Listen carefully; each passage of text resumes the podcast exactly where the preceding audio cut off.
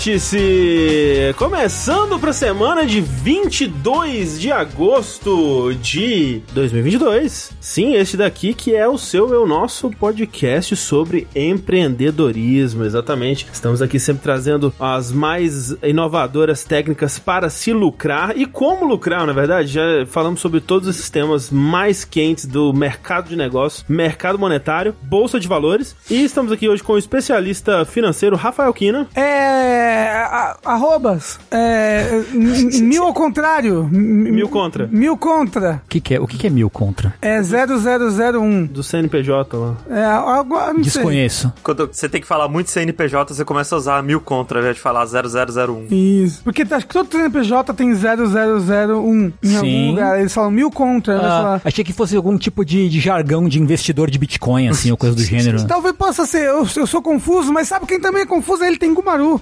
Eu sou muito confuso. É, não não sou- veio aqui para explicar, apenas para apenas- confundir. exatamente. Apenas para empreender. Apenas para empreender, é, todo mundo sabe que empreendedor bom é pre- empreendedor morto. Que isso?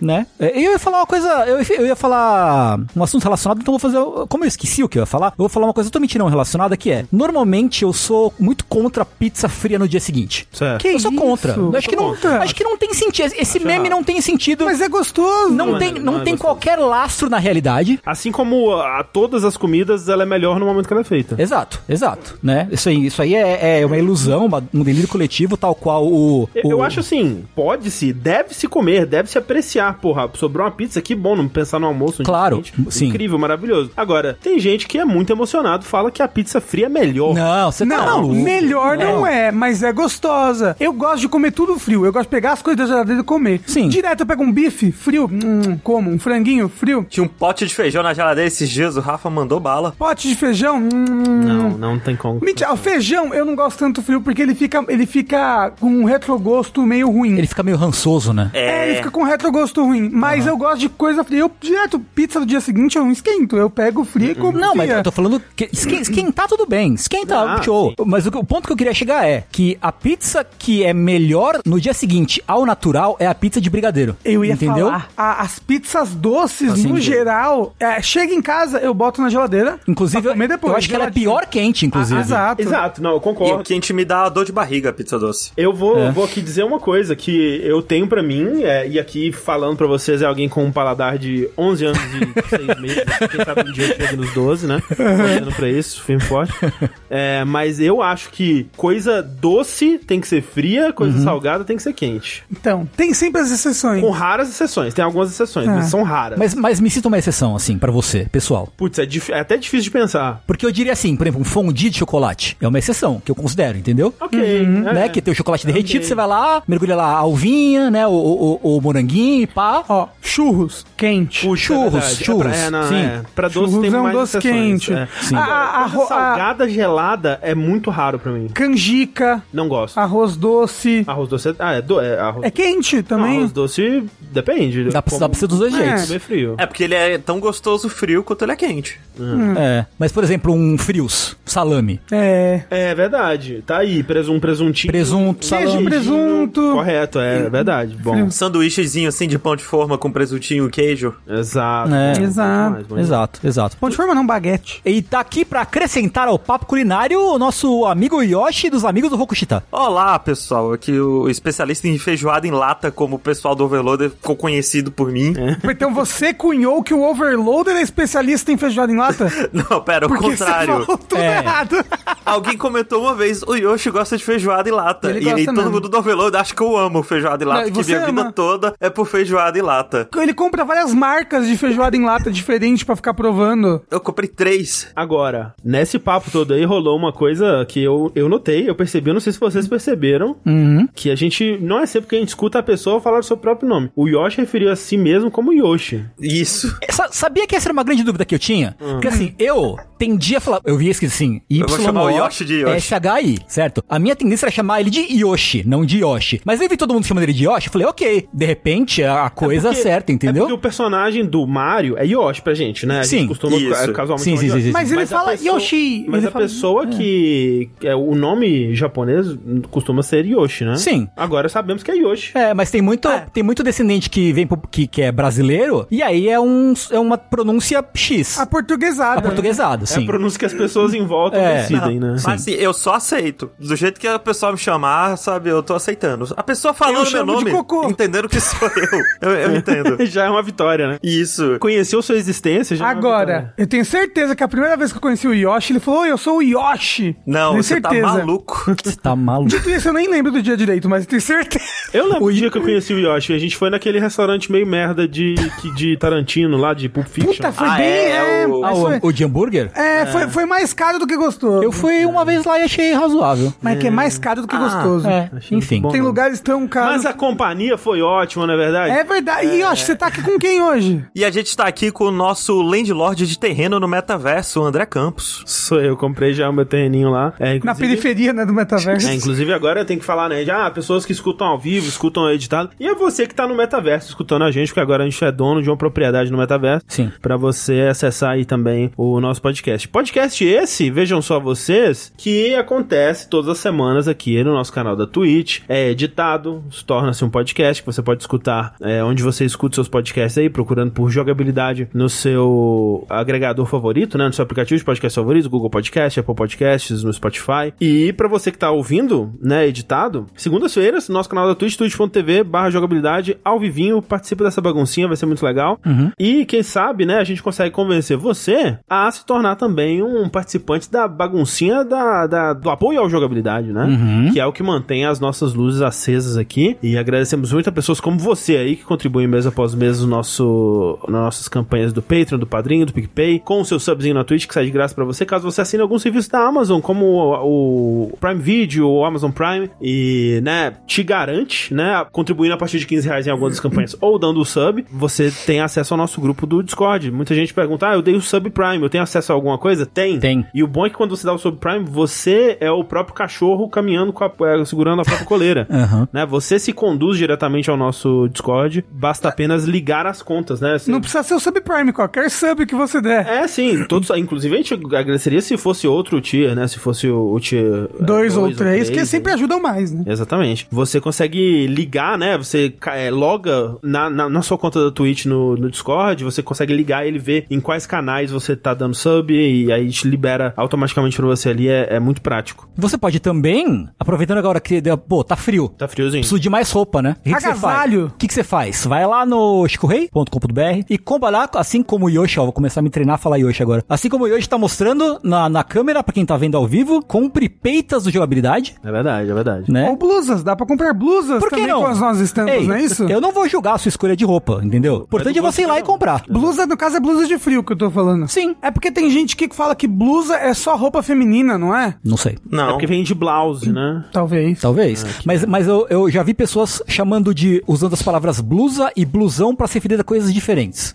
Entendeu? É, eu tenho que dizer que essa, o, a nomenclatura da, da roupa, isso inclui roupa de cama e outros tecidos uh, generalizados, eu percebo que é um regionalismo também, tal qual, né, mandioca e mexerica, varia muito. Por exemplo, a Clarice, ela adora chamar lençol de manto, e eu não entendo como é que isso funciona. Como é que é um manto? Não, um manto é o que o Jesus foi embrulhado ali. É, né? é, é. Ah, aham. é, um manto, pra mim, é um, um lençol pequenininho. Ah, é? Ah. Pra mim, o manto é Manta. um lençol mais grosso. Sim, mais pesadinho, mais áspero. A gente vê A que não, não só... no chat é manta, mas mesmo assim, manta, que seja. Mas ma- manta não é, não é a, aquele É bicho a do raia. mar? É a É raia. o manta ray, exato. Que matou, que matou o carinha australiano É, lá. matou o australiano. Exatamente, é um É. bicho muito perigoso, inclusive não quero dormir com ele. É, pra Pois mim é. é lençol, pra mim é coberta, né? Pra mim é, é camisa. É, é, é tudo uma questão de gramatura, né, do, do, do tecido. É, tem a diferença de camisa e camiseta, que também Exato. é aí, obscura. Eu demorei... Obscura, uma tem botão, outra não. É, então, mas eu demorei, eu fiquei anos chamando camiseta de camisa. Eu, eu confundo ainda hoje. Enfim, esses assuntos e muito mais serão discutidos aqui nesse episódio do podcast, mas antes disso,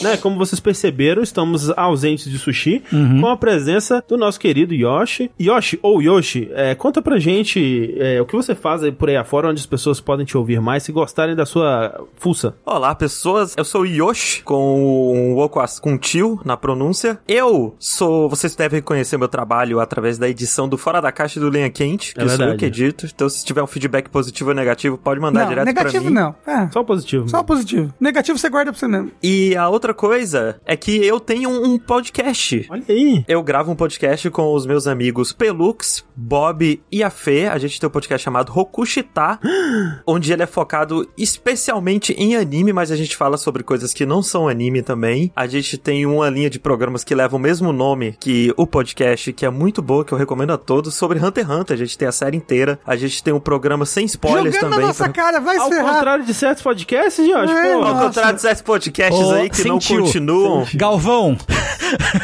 Aí é foda. Que desconvida aí, acho, por favor. quicar ele aqui no Discord. Nossa, gente, o Discord caiu. A gente gravou ontem um falando sobre anime sem spoiler. Eu falei lá de Tekken Bloodline, que saiu na Netflix esses dias. Parece bom, hein? parece uma merda. N- não recomendo, não é muito bom, não. Não, é eu muito acho que você tem que falar, que você no tem geral. que, tem que chamar a pessoa pro seu podcast e falar, pra saber a minha É opinião. pra saber, exato. Mas pra saber por que que não é bom, Isso. aí você Ah. tem que escutar lá o podcast, procura, vai sair na quarta-feira editado, e a gente grava uma vez por semana, normalmente nas sextas, é que essa semana em particular foi no domingo. A gente grava ao vivo lá na twitch.tv barra Rokushita. E pra ouvir os nossos podcasts é só procurar no Spotify ou qualquer agregador que você goste. E é Rokushita com R, R-O-K-U-S-H-I-T-A, Rokushita. E quem ajudou a cunhar o nome Rokustar foi o Tengu. Foi. Desculpa. É verdade. Que É verdade. O Tengu, Rokushita. que claramente não é um especialista em SEO. Não, não sou. Absolutamente não. Mas é o CEO do nosso coração. Exatamente, exatamente. Rokushita que é a abreviação para eu não acredito que juntei os meus amigos e gravei um podcast de anime. Exato. Perfeito. Olha só, além disso, né, como dissemos anteriormente, sem sushizinho hoje, porque ele passou os últimos dias aí em é, grande ansiedade, grande sofrimento aí por conta da nossa é, gatinha Sus, né, que pra quem não sabe, né, é, eu falo nossa, né, porque é da Jogabilidade Casa aqui, mas no fundo é o, o Sushi e a Thalissa que cuidam, né, É, eles têm três gatinhas, né, a Nankin, que sempre aparece por aqui, a mais dada de todas, a Shadows ou Kiwi, que é meio a meio, e a Sus que quase nem eu vejo, né, porque ela é tão sofrida, tão, tão tadinha, que... Que o nome dela é Sus. O nome dela é Suzy e ela geralmente só fica no, no quarto deles mesmo. E ela é uma gatinha epilética, né? Ela tinha esses, esses, essas crises epiléticas de tempos em tempos. E o, o Sushi e a Thalys estavam tratando ela, né? Precisava de um tratamento bem rígido e tudo mais. E foi o que? Foi sábado, né? Sábado eu É tava- uma gatinha resgatada, por isso que ela é Exato. epilética. A gente não sabe o que, que ela sofreu na rua pra chegar nesse estado. Exato. No sábado, ela teve um- uma, uma super crise, né? Tiveram que levar ela pro veterinário, que acabou levando pro, é, a ser internada, né? Ficar na UTI e tudo. E graças a um, um tratamento incorreto, né? Um tratamento irresponsável que foi feito no, no primeiro lugar que ela foi levada, o quadro dela piorou ainda mais. E a cada dia que ela passa lá, é um custo realmente absurdo, assim. É muito Ela já caro. trocou de hospital duas vezes já, e tem o custo da ambulância. Exato. Então, a É Thali- tipo, só pra dar um exemplo, é, é 800 reais de ambulância pra você ir de um hospital pra um outro. Isso é absurdo, é Sabe? É muito, muito caro. irreal, assim. Então, pra ajudar um pouco, a, a Thalys Sushi fizeram um, Pix, né? Pra quem quiser ajudar, quem puder dedicar aí algum, algum dinheirinho pra isso. Ajude a SUS, SUS de, tipo, o Sistema Único de Saúde, né? SUS, SUS, arroba gmail.com, é a chave Pix. Então, no, no chat tá rolando um comando agora que você pode ver a thread da Thalys explicando todos os detalhes e tudo mais. E quem puder ajudar, a gente agradece muito. É, a, a, a Cake aqui do chat falou que na verdade foi quatro vezes que tiveram que trocar de Uau. hospital. Não, fora que a, a estadia, só o que gasta de oxigênio, tipo, é coisa de quatro dígitos, gente, por dia. É uma É coisa absurdo, muito absurdo. E é por isso que a Thalys chegou nesse ponto de pedir uma ajuda, abrir um, um pixinho pra quem puder estar ajudando aí. É, muito obrigado a todo mundo que ajudar e, É verdade. né, força pro Sushi, pra Thalissa aí, espero que, e, né, pra SUS também, espero que Exato. logo. Mas vamos lá, então, para o nosso podcast de hoje, que vindo de Notícia Bad, vamos continuar em Notícia Bad, então. Ai, que delícia! Gostosa. pra falar de acusações de assédio na Nintendo. Vejam só. Mas como assim? A Nintendo não é o lugar perfeito, o parque de diversões dos videogames. Eu achava que. Sempre achei que fosse. Na verdade. O Mario nunca assediaria ninguém. Exato. O que é especialmente curioso, porque eu. Assim, né? Não é tão curioso assim, porque obviamente que ele faria isso. É. Não é. Não, não, não quer dizer que ele tivesse sido cúmplice ou alguma coisa assim disso, mas o Doug Bowser ele condenou anteriormente os casos de, de assédio na Activision Blizzard, mas aquela coisa também, né? Muitos do, do que a gente vai falar aqui hoje, é até pré a ele assumir o cargo, né? E, e, né, não dá pra saber até que ponto ele de fato sabia disso tudo, né? É, mas normalmente é uma cultura que rola por anos e anos. Sa- Exato, não, é, é estrutural, né? É, e a- o encobertamento faz parte, né, geralmente, e em, em muitos casos, né, são coisas que vêm de cima pra baixo, né? Então, vai saber, não quero acusar ninguém também indevidamente aqui, mas fato é que a Kotaku lançou uma matéria é, relatando o- alguns casos que chegaram ao conhecimento deles através de uma investigação jornalística com mais de 10 funcionários e funcionários da Nintendo, trabalharam lá de 2017 até hoje, e eles contam algumas histórias lá, e muitas delas envolvem o trabalho terceirizado dentro da Nintendo, né? Que é aquele tipo de trabalho que a gente já falou aqui muitas vezes, que é o, o trabalho temporário, né? Que tipo, seria o, o PJ, né? Que você presta um serviço durante um tempo X pra empresa, mas você não, muitas vezes não tem os benefícios, você não tem um contrato, uma carteira assinada, né? O, o equivalente. E, e a gente mesmo, eu não lembro se foi da Nintendo, que a gente falou que o existe uma separação, quase até uma segregação, né, entre quem é, Sim. quem é funcionário contratado e quem é PJ, né? Quem é terceirizado não pode nem entrar nas áreas, né, dos jogos. Sim. Eles tinham até um apelido pejorativo de acordo com a cor do crachá deles. É, então, é o- no, na Nintendo é os Red Badges, né? Que são os, os contratados, porque eles tinham uma faixa vermelha no, no cartão, assim, de, de identificação pra denotar quem era. é- Era realmente. é- é- chega a ser. é, Caricato. caricato, né? O quanto que é, essa divisão se mostrou, se mostrava presente lá dentro. E, né, eles falam muito dessa empresa, a Aerotech, que é- era a empresa que prestava esse serviço de contratar esses funcionários para trabalhar na Nintendo. E é muita gente, né? Eles falam que atualmente no isso isso tudo da Nintendo americana, né? Isso, né, nenhuma dessas histórias envolve a Nintendo do Japão. Mas é hoje quando você vê lá vagas que estão disponíveis para Nintendo, 25% delas são vagas terceirizadas, né? E a maioria delas através dessa empresa Aerotech, ela mudou de nome, eu esqueci de anotar qual que é o nome novo, mas vamos referir como Aerotech aqui. Muitos desses funcionários eles vão pro departamento de QA, né, que é o Quality Assurance, Controle de qualidade, né? Controle de Isso. qualidade, exato. Que Que é- costuma ser o departamento mais. que mais se fode. Exato, o que mais se fode, porque costuma ser terceirizado, e como é terceirizado, a empresa mesmo que tá, que tá pagando uma outra empresa pra cuidar disso, tá cagando pra ele, Ele é bem precarizado, né? Esse- É bem precarizado. e porque ele, ele tem ganha pouco. ganha pouco e Trabalha e muito. aquela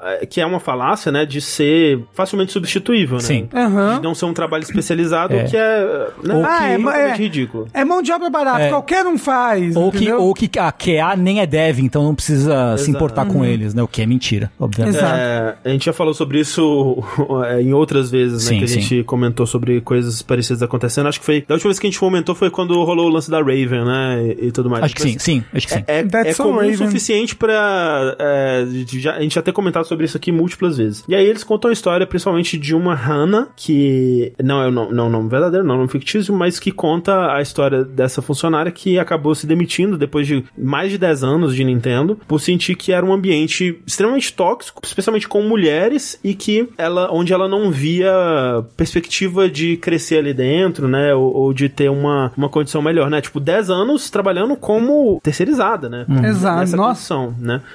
E aí mostra-se um, uma, um cenário, assim, né? Uma, um- um- uma condição onde os salários são baixos, eles citam por volta de 16 dólares por hora, é, que é quase metade comparado com outras empresas, né? Cargos parecidos de outras empresas. Falam de uma funcionária que ficou seis anos sem ter aumento de salário, e essa Hannah, que depois de nove anos da empresa, descobriu que um, um empregado homem do mesmo cargo, é, mais júnior que ela, tinha um salário maior. Pessoas discutam o salário com seus colegas de trabalho. É importante. né? Sempre, É. sempre. Saber o que, que todo mundo tá ganhando pra poder ter ali uma, uma igualdade. Sim. E ela, né, tentou pesquisar, procurar com, com os superiores o que, que ela poderia fazer pra ter esse aumento e depois de muito lutar, ela conseguiu aumentar o salário, mas ainda ficou um pouco menor do que o júnior homem com o mesmo cargo dela. E aí realmente tem essa divisão que a gente tava falando, né? Os, os contratados, eles têm um status, quase como se fosse um status de sociedade dentro da empresa que parece é, melhor, né? Eles têm um salário muito melhor, muito mais benefícios, e a empresa, ela fica meio que segurando a, a, a cenoura, né, na frente, assim, falando, olha, vocês têm, né, vocês, se vocês se esforçarem, vocês conseguem é, ser contratados. né? Existe o caminho pra gente contratar funcionários terceirizados, mas não oferecem uma rota muito clara pra isso, ou É quando... porque é a esperança. É, tem que... Você né? tem, que, tem que manter a esperança da pessoa pra ela não desistir, você continuar aproveitando dela. Exatamente, porque aí ela fica nove anos esperando o dia que ela Exato. põe, agora enfim eu vou ser contratada. E é por isso,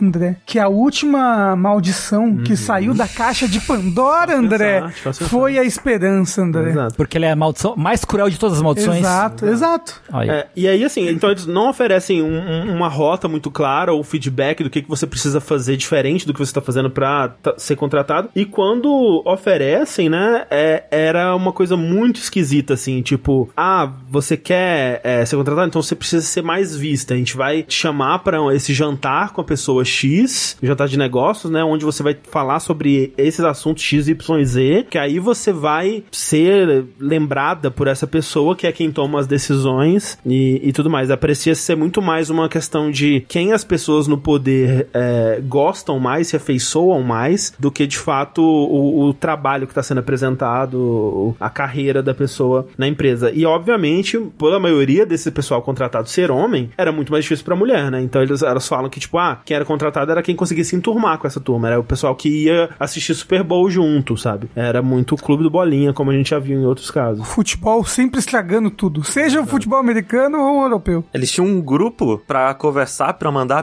memes, onde os homens mandavam uns memes bem nojentos, coisas, comentários bem horríveis, assim. Ela fala, né? Inclusive, eu acho que era um grupo de boa. Até que um dia entrou alguém. Que mandou a copy pasta do Vaporeon e aí Isso. dali pra frente descarrilhou tudo. Exato. É, pra é. quem não sabe, é, é um texto falando por que, que o Vaporeon é o melhor Pokémon pra se transar. E com muitos Ah, detalhes super gráficos. Entendi. E tudo mais. E começou a mandar, tipo, é, memes super sexuais e coisas do tipo. E foi escalando, obviamente. É, e essa Hannah, né, que é, é a pessoa que se sentiu ofendida com isso, é, foi relatar isso pro RH. A pessoa que tava mandando esses memes, que era um tradutor na, na Nintendo, que era contratado, não era terceirizado, é, recebeu um, um treinamento ali de, de assédio sexual na empresa, é, mas a Hannah, ela foi meio que ostracizada, porque foi ela que dedurou, né, dentro do grupinho, né, E o cara era amigo de todo mundo. o cara era amigo de todo mundo. E ela foi, re- recebeu a, a, a dica de não expor tanto as opiniões,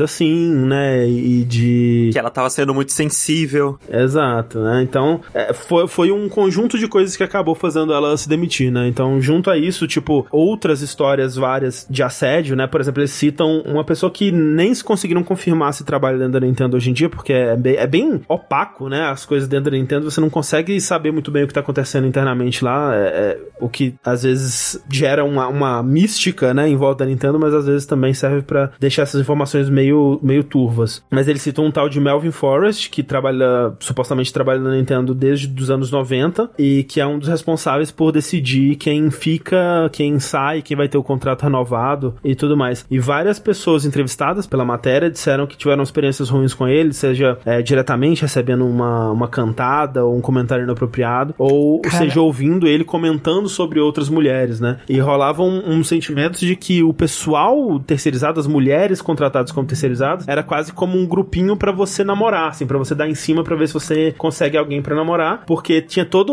essa cultura de tipo, essas pessoas elas vão querer eh, se relacionar com a gente porque a gente ainda tem o poder, né? Tinha tipo uma, uma festa de fim de ano que só os contratados poderiam eh, participar, mas eles poderiam levar um date, né? Então, se a pessoa, né, quisesse participar e talvez se expor para as pessoas mais importantes da Nintendo, se fazer vista pra talvez tentar ser contratado no futuro, tinha umas, umas coisas esquisitíssimas, sabe? A pessoa, ela, o ser humano, ele não pode ter uma migalha de poder. Né? E tudo, tudo gera ao redor de ter poder. Exato. Então, assim, eu recomendo é, a leitura do artigo porque ele tem várias histórias, né, sobre isso, assim, pra, é, com, com mais detalhes para entender melhor é, o- esse, o que tava rolando, né, o que, o que esses, essas pessoas entrevistadas contam do, do que foi a experiência delas. Lembrando que isso é especificamente é, no escritório de Redmond da Nintendo é, americana, né? Não se sabe o que acontece em outros escritórios, mas é aquilo que a gente sempre fala, né? Tipo, putz, a Nintendo do Japão, eu não sei em termos de é, assédio sexual, mas em termos de crunch, em termos de condições de trabalho, deve ser horrível, né? também. Provavelmente, A- provavelmente. como a maioria dos, dos estúdios é, de, de videogames também. Tem, tipo, tem uma. aquela coisa assim. Ah, esses, né? Essa Blizzard e tudo mais, mas, pô, minha Nintendo aqui perfeitinha, né?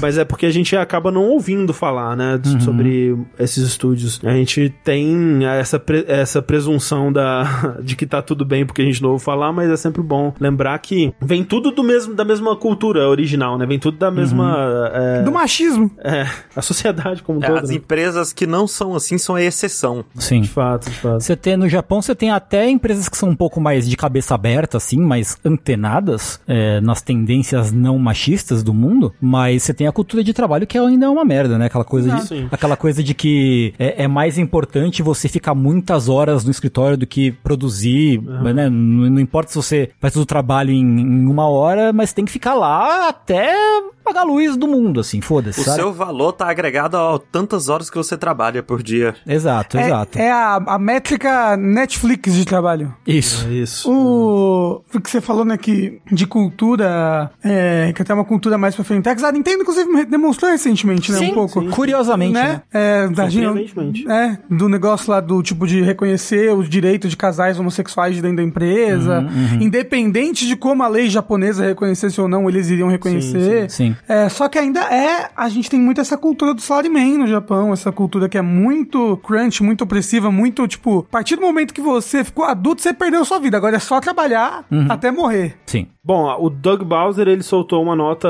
interna da, da Nintendo falando que eles estão é, investigando, né? E aí sabe-se lá o que vai acontecer a partir daí. É, mas eu achei tragicamente é, cômico, tragicômico, que uma das coisas que ele disse foi: lembre-se que o RH é seu amigo, reporte. Hum, não. Quando de fato um dos casos aqui é que não adiantou e na verdade piorou a situação. É, pro tip. Di- Dicas do mestre. O RH não é seu amigo. O RH é amigo da empresa. E que tá, o RH deveria ser, né? Deveria, é? Ser um. O RH tá na empresa pra proteger os interesses da empresa, Você não os seus. você sabe quem é seu, seu amigo nesse caso? É foda porque também aco- acontece corrupções e corrupções também nesse, nesse tipo de, de junção, de junta de pessoas, mas um sindicato. Sindicato, exato. É verdade, quem, né? vai- quem vai ser seu amigo aí é o sindicato. Quem diria? Pois é. É por isso que nos Estados Unidos está tá tendo esse movimento anti-sindicato tão forte ultimamente, né? Tem, tem empresa que tá, é, né? A gente falou sobre a- o lance da Raven com a Blizzard uns programas atrás aí, né? Que a Blizzard não tinha reconhecido, que ia brigar pra não reconhecer. ah, rolou o lance do Starbucks, né? De algumas lojas do Starbucks e tal. E eu vi uma, uma notícia recente de que eles fecharam algum, acho que um Trader Joe's, que é uma rede de mercados, né? Que tem, que eles fecharam uma loja e mandaram todo mundo embora porque estavam tava, tava tendo um Caralho. movimento pra formar o sindicato. Eles fecharam despedindo de todo Caralho. mundo antes. Foda-se. não, a gente tá. Quando a gente falou desse lance da, da Blizzard e da Raven e tudo mais, a gente comentou um pouco também sobre como que é a propaganda anti, anti-sindicato da Amazon, por exemplo, né? Ainda tem pessoas que o cargo dele é destruir sindicatos por Sim. dentro. E, e jogando a ideia, né? Tipo, faz parte do treinamento do superior e jogando essa ideia de, de, de como que sindicato é ruim. Uhum. Sim. né? É parte da, da, da, da cultura mesmo, né? Da empresa. Sim. Então, é, mas enfim, né?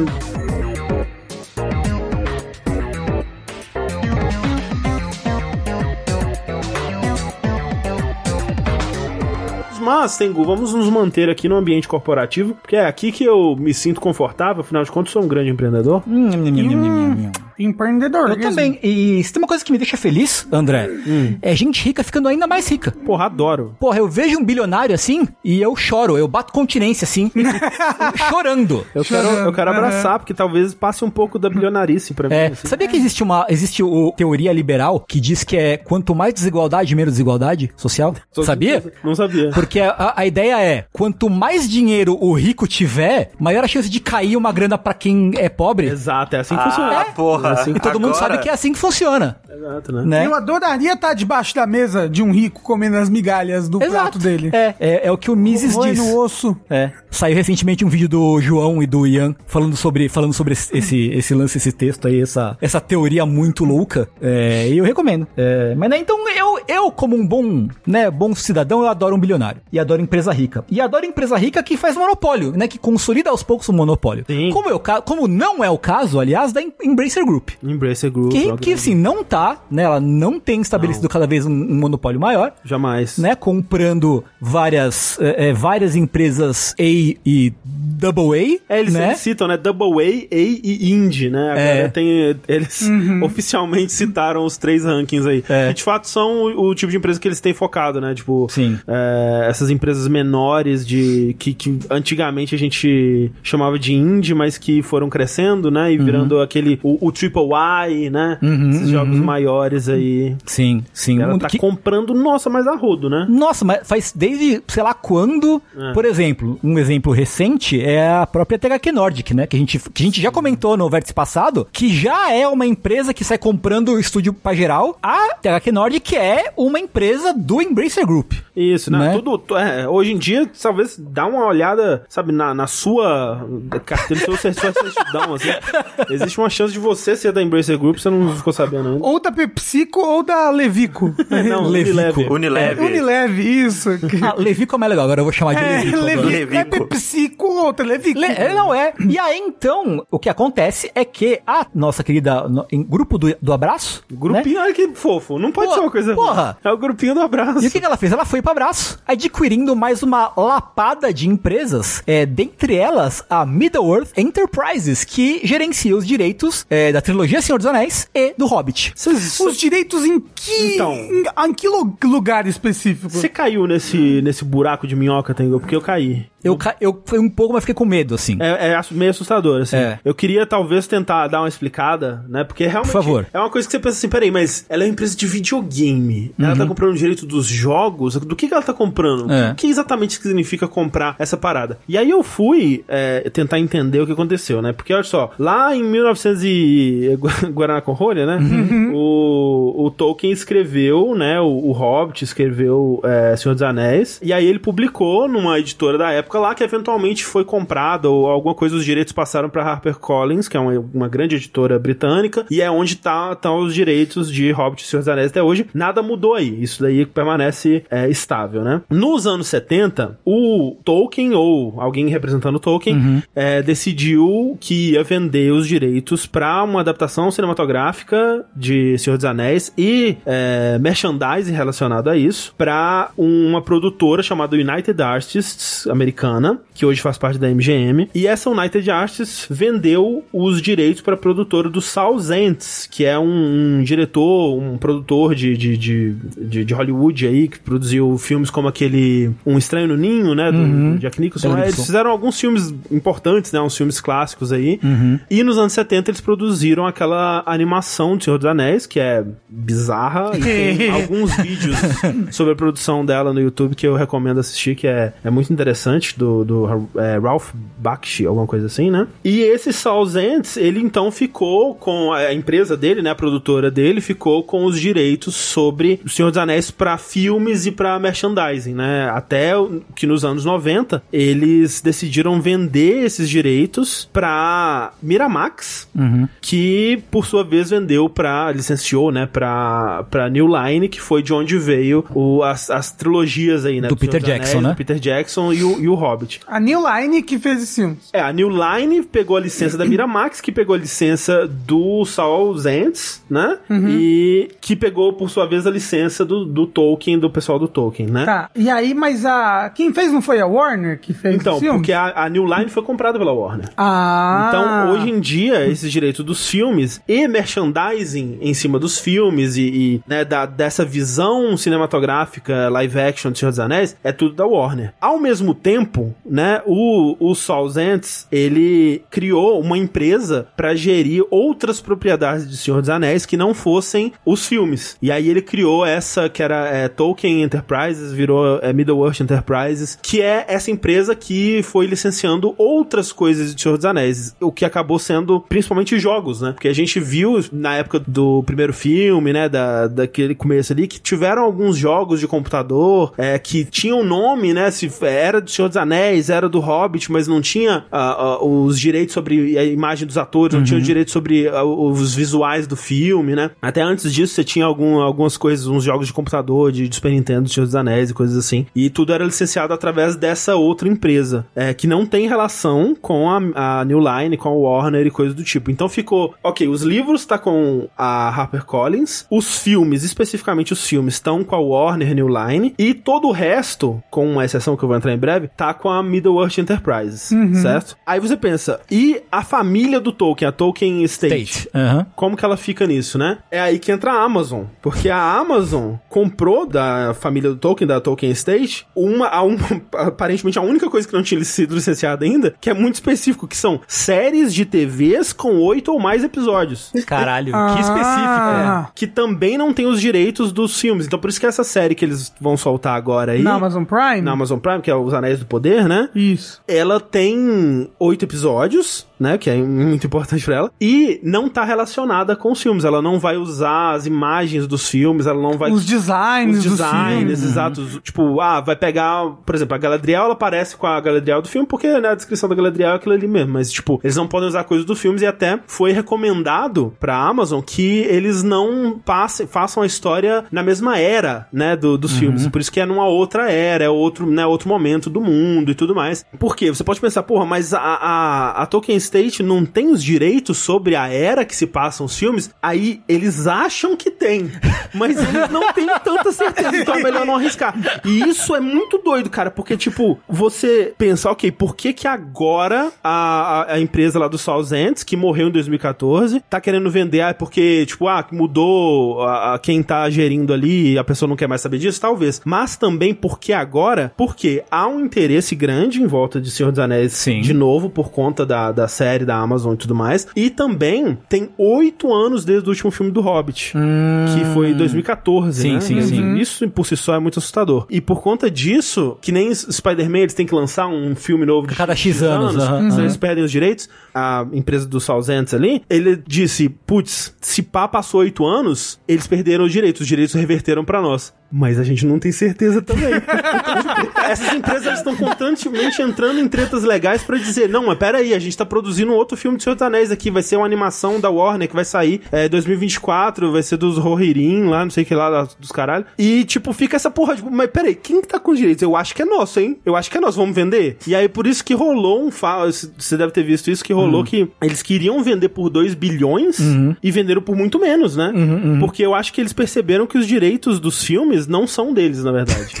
Que engraçado. Tipo, os direitos dos filmes, tipo assim, ah, ok. Se você compra um Blu-ray do Senhor dos Anéis, ou se você compra uma camiseta com a cara do Elijah Wood e Frodo, sei lá, esse dinheiro vai em sua maior parte pra Warner ainda. E não pra é, Middle-earth Enterprise, Enterprises. sei lá, Uhum. é, do, do Sausentes. Então, por isso, eles venderam por bem menos. Mas, a- é, o mais importante disso tudo, o que que eles levam comprando a Middle-earth Enterprise? Eles a Embrace, A Embracer. Embracer. é meio que tudo. Tipo, todas as. Todas as. Os direitos de adaptação pra filmes, é, jogos, Board game. board games e tudo mais, daqui pra frente, mas com partes desses direitos compartilhados, meio que compartilhados ainda com a Warner, né? Porque ainda não é tudo deles e talvez eles, eles mesmos não saibam exatamente quando que esses direitos vão reverter Aham. ou se vão e tá meio que no ar isso daí ainda. Cara, lei de direito autoral, que delícia. É Gostoso muito, demais. Muito doido. E, e aí eles falam assim, é tipo, ah, e, e- e em, em termos de livros, eles não têm direito sobre os livros, mas se um dia quiserem adaptar coisas de livros que ainda não foram adaptados, tipo Silmarillion, tipo Contos Inacabados e tudo Aham, mais, eles têm meio que uma prioridade, assim, pra dizer, olha, Sei. a gente tá pedindo essa quantia aqui. Aí eles podem dizer, é nós É, ou não? tem que passar por eles primeiro, né, Exato, antes de exato. avançar. Inclusive, tava até um papo de que, e eu não, não confirmei se é isso mesmo, de que tinham feito né, um data mining no Multiversus, Isso, isso que eu ia que falar. tinha mais coisa do Senhor dos Anéis e que Isso. meio que tiraram, né? Então, exato, é, já, já tava, tinha, ia ter o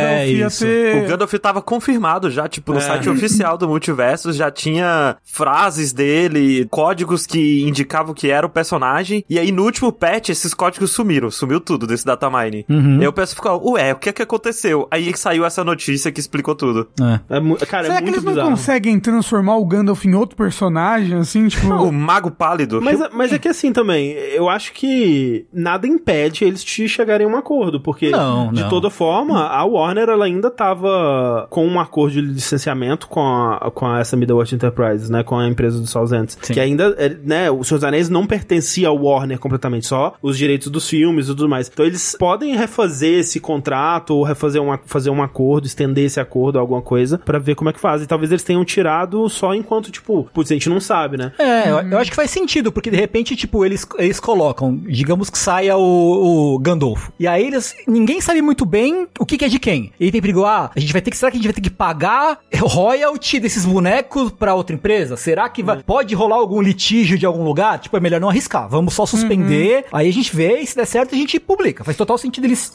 só tirarem o bagulho. É Assim. porque você tá falando, ah, Gandalf vira Dumbledore, né? Porque realmente, tipo, jogar fora todo o trabalho é foda. Não, né? mas aí que tá, o Dumbledore é muito, muito mais... diferente. É, não, é, é, é, diferente, é muita, né? muita magia diferente do É, não, o Dumbledore. Gandalf usa espadas. cara. É, o Exato, Gandalf é, o Gandalf usa espada. Dá O Gandalf dá soco, pontapé. É. É, com os dois pés assim, pá. Isso. Isso. Chute do Hagar. O especial neutro dele é uma voadora de dois pés, gente. É. Inclusive, você sabia que na série do, do Anéis do Poder da Amazon Prime, eles não podem nem falar o nome Hobbit? Sim, eles têm um outro nome, né? É, aí, aí, tipo, é, aí a raça lá do. que vai ser uma raça que antecede os hobbits. É os, os pés é, peludos. eles vão, vão chamar. Eu não sei se eles vão chamar de pé peludo. É Hardfoot. Isso. Hardfoot. Vão, vão chamar de É. Hardfoot, exato. Que legal, né? Que legal. E só pra complementar aqui, eh, né, nessa, no, no, no balaio que veio a Middle-earth Enterprises, veio também a Limited Run Games, que é aquela empresa que lança ah, edições limitadas de jogos indies e tal, né, em, em- em tiragens bem limitadas, né? Sim. Que também é uma empresa. Não sei se o pessoal acompanha, acompanhou isso, mas é uma empresa meio esquisita também. Tem um- uma coisa de gerar escassez pra depois lucrar em cima. É né? muito louco, Que, né? Tipo, eles, eles têm essa coisa de. Eles é limited run, né? Então eles lançam alguns jogos em edição física com um número bem limitado e quem comprou, comprou, quem não comprou se fudeu. Pessoas, com, primeiro, compram isso pra revender caríssimo depois. Uhum. Mas pior, tem jogos desses que pessoas envolvidas com a Limited Run conseguem, tipo, uma edição número 1, um, né? Que às vezes tem a edição numerada e tudo mais. E funcionários da Limited Run vão lá e vendem esses jogos por preços absurdos É. pra, pra lucrar em E, cima e eles abriram loja física há um tempo atrás, né? É, é uma coisa louca. Sim, sim. Essa tal de Tuxedo Labs, que é um estúdio sueco que lançou esse jogo chamado Teardown, que eu não tinha Teardown, visto até, a- sim, até sim. agora. A Tripwire Interactive, né, que lançou recentemente o Man Eater, que é o jogo do tubarão. Sim, an- antes disso eles, eles lançaram a série Killing Floor. Killing Floor. né? Ah, Isso tudo a Embracer está adquirindo. Isso, é, é o balaio da Embracer dessa vez, assim. Uhum. E elas são a publisher do Chivalry 2. Ah, Ah, pode crer, pode crer. Pegaram essa de Tatsujin, que é um estúdio japonês que vai fazer parte da Embracer agora. Hum. Ah, Beachwave Games, que é outro estúdio sueco. Giotech ou Geotech, que é uma empresa de acessórios. Ah, e uma empresa misteriosa que, por razões comerciais, não pode ser revelada ainda hoje. É, Uh! eles não, tem uma empresa aí que tá, que tá entre as maiores, né? Eles falam que é a terceira ou quarta maior em termos de, de valor que A eles ainda vão Nintendo. revelar.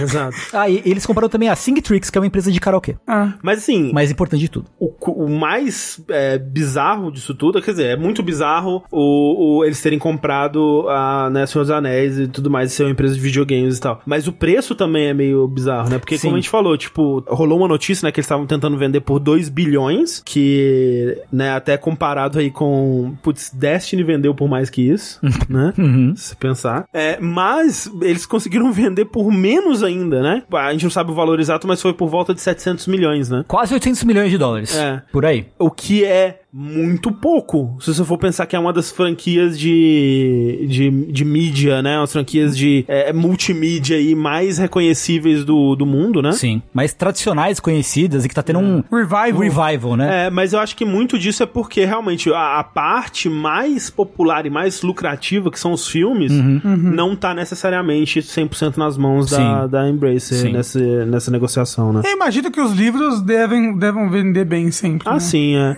Mas, é, então, mas, mas os livros também não são deles, né? Então, exato. É, então, tipo, a- as duas coisas, né? Filmes e livros. Os filmes e os livros não, não. Eles não têm os direitos diretos. Quem, sobre- quem que vocês acham que é a empresa misteriosa que a Embracer comprou? Konami. Não, olha só, tem que ser uma empresa pequena, né? Porque Konami. se é a terceira ou quarta maior e as outras são tipo Tripwire e Uhum. coisa. Porque, tipo, ó, colocando em primeiro lugar, com certeza a primeira é a Middle Earth, né? Sim. Aí é, sei lá, a segunda Tripwire, Limited Run e tal. A Uhum. próxima é uma empresa pequena, menor que a Devolver, menor que a Platinum, sabe? É, Devolve é muito grande, gente. A É. Platinum, pelo amor de Deus. O jogabilidade. O jogabilidade. Então, gente. Embracer. Embracer. A Nihon Falcon pô, poderia ser. Imagina, A- né? A Nihon Caralho. Falcon é do tamanho que eu imagino que seja essa empresa. É. Team Cherry, putz, eu consigo ver isso Cara, acontecendo. imagina. Não, pelo amor de Deus. Não, Não. assim, não, não gostaria, mas consigo ver acontecendo. Porque tem Cherry não faria isso. É porque é uma empresa pequena, mas ao mesmo tempo deve ter algum contrato, alguma coisa que não puderam eles fazer a revelação, né, de quem é Sim. no momento. Então, vamos ver isso daí. Mas eu, eu vi muita gente do, de fã do Senhor dos Anéis e tudo mais se mordendo porque, tipo, ah, videogames agora é dono da propriedade. Agora eles vão fazer. É, eles falam no, no, no texto que eles falam, "Ah, agora a gente pode explorar, agora fazer filme do Gandalf, do Aragorn. Um jogo. Eles, eles só- eles só citaram nomes de vários personagens assim. Vamos fazer um filme da Elwin. Uma série do Gollum. Não, mas pera, falaram isso mesmo? Não, eles falaram, tipo, ah, coisas que a gente pode fazer. Agora a gente pode explorar mais a história de personagens como o Gandalf, a Elwin, o Aragorn. Nossa, vamos fazer a história do, do Gandalf adolescente? É, exato. completo desconhecimento, assim, da obra. Frodo, mas a assim, origem. O que que a gente sabe da Embracer é quantidade, É. nem sempre se preocupando com a qualidade. Exato, exatamente. Então, assim, eu, eu apoiaria, apostaria nisso aí. Tudo bem que ele- eles não têm é, estúdio, né? e Nem, nem experiência pra filmes. Mas eu conseguiria ver eles, sabe, dando pra Netflix, assim, pra, pra produtora da Dan Sandler, assim, sabe? Tipo, faz aí. Faz Pixel, Pixel.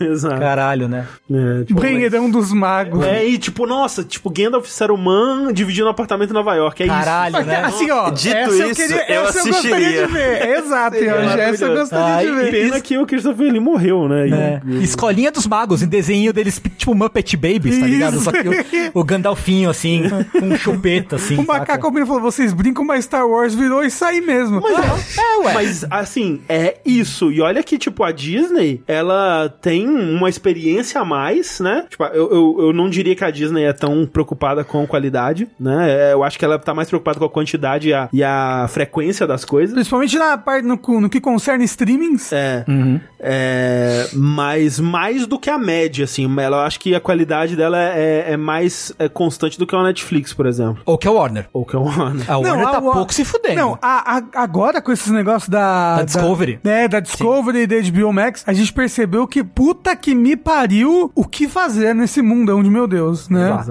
O exatamente. fato é que eles estão matando os shows todos, sabe? Nossa senhora. Tá aí, né? Tá aí. Tá aí.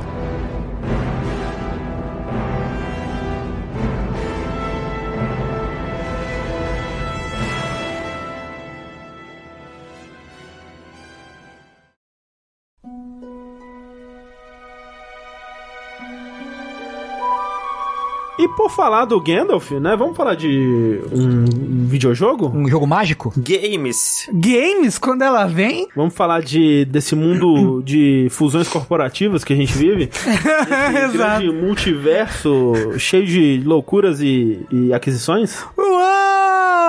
Olha só então, Hum. que loucura. A gente vai puxar aqui pra falar porque finalmente lançou. Tá, tá em beta não aberto, né? É. Está em beta aberto. Não, começou a primeira temporada, eu acho que Começou, lançou. então, lançou. Mas pô. peraí, começou quando? É dia 18, algo Não. assim. Não, não, é, pô, eu joguei hoje o jogo e tá assim, obrigado É, por participar tá aberto. do Open Beta. É, e e, inclusive tem Aham. pedaço do menu que não dá pra acessar ainda. É, sim. É aquele negócio assim, ah, É. é beta aberto, mas você pode já comprar a Season 1, pode dar dinheiro pra gente pra caralho, né? Tá show. Então. tem três cenários, mas é isso aí, galera, vamos lá. Não, tem vários cenários, tem vários cenários. Mas Todos tô feios. falando do- de multiversos, a tentativa aí da Warner Games. Quem tá desenvolvendo, na verdade? Player First, né? É, mas, né, com o aval aí da, Sim, da da- Warner. Warner Interactive. Isso, pra de fazer o, o seu Smash Ultimate, né? Everyone is Here, o seu jogo de luta de Que plataforma. É, é o seu próprio Nickelodeon All Stars Battle Isso, seu próprio Nickelodeon Que- que- Stars. Que fim levou? Tá lá. Teve um personagem novo, sei lá, Peppa Pig. é isso. Porra, se fosse a Peppa Pig, teria sido sucesso. Qual que foi? Foi o Garfield, não foi, que eles lançaram? Não sei. Lançou o pai do Jimmy Neutron. Caralho. Caralho. Não pode ser. Não, tem o, não foi o Jimmy Neutron, foi o pai do Jimmy Neutron. Caralho. Não tem a menina dos Stormberries, mas tem o pai dos Stormberries. É um simulador de pai que se bate. É, rinha de pai. Rinha de pai triste. Lançar o, o, o Pickles lá, o, o Stu Pickles. Stu Pickles, com o especial de, especial de Fazer fazer, o fondue de, Fazer- de- o- Fazer brigadeiro de fazer noite. brigadeiro de noite, às quatro da manhã. É, é um jogo de meu pai bate no seu pai. Isso. Mas então, o Multiversus é então esse jogo de luta plataforma, um Platform Fighters, com IPs da Warner Brothers, né? E por que, que ele tem esse nome? Porque ele é um jogo de versus, porque ele é um jogo multiplayer. Uou. E porque ele é um multiverso, essas várias franquias vão estar se cruzando e tudo mais. E um, do- um, um grande foco deles de ser a diferença deles, né? Era que ele vai ser, ele ia ter muito foco em 2x2. E microtransação. E ele vai ser free to play. Ele vai ser free to play. Ele é free to play. Nós estamos no beta aberto, que é praticamente o jogo tá lançado, já tem Season Pass, já tem. Beta aberto é pra que se acontecer alguma coisa errada, ninguém reclamar, porque tá em beta Exato. aberto. Isso, exato, exato. Não, calma lá, gente. Era beta aberta, era mentira. Opa! Não pode Exato. reclamar ainda. É, mas eu falei bastante dele aqui da primeira vez que eu joguei num beta fechado. Vocês lembram disso?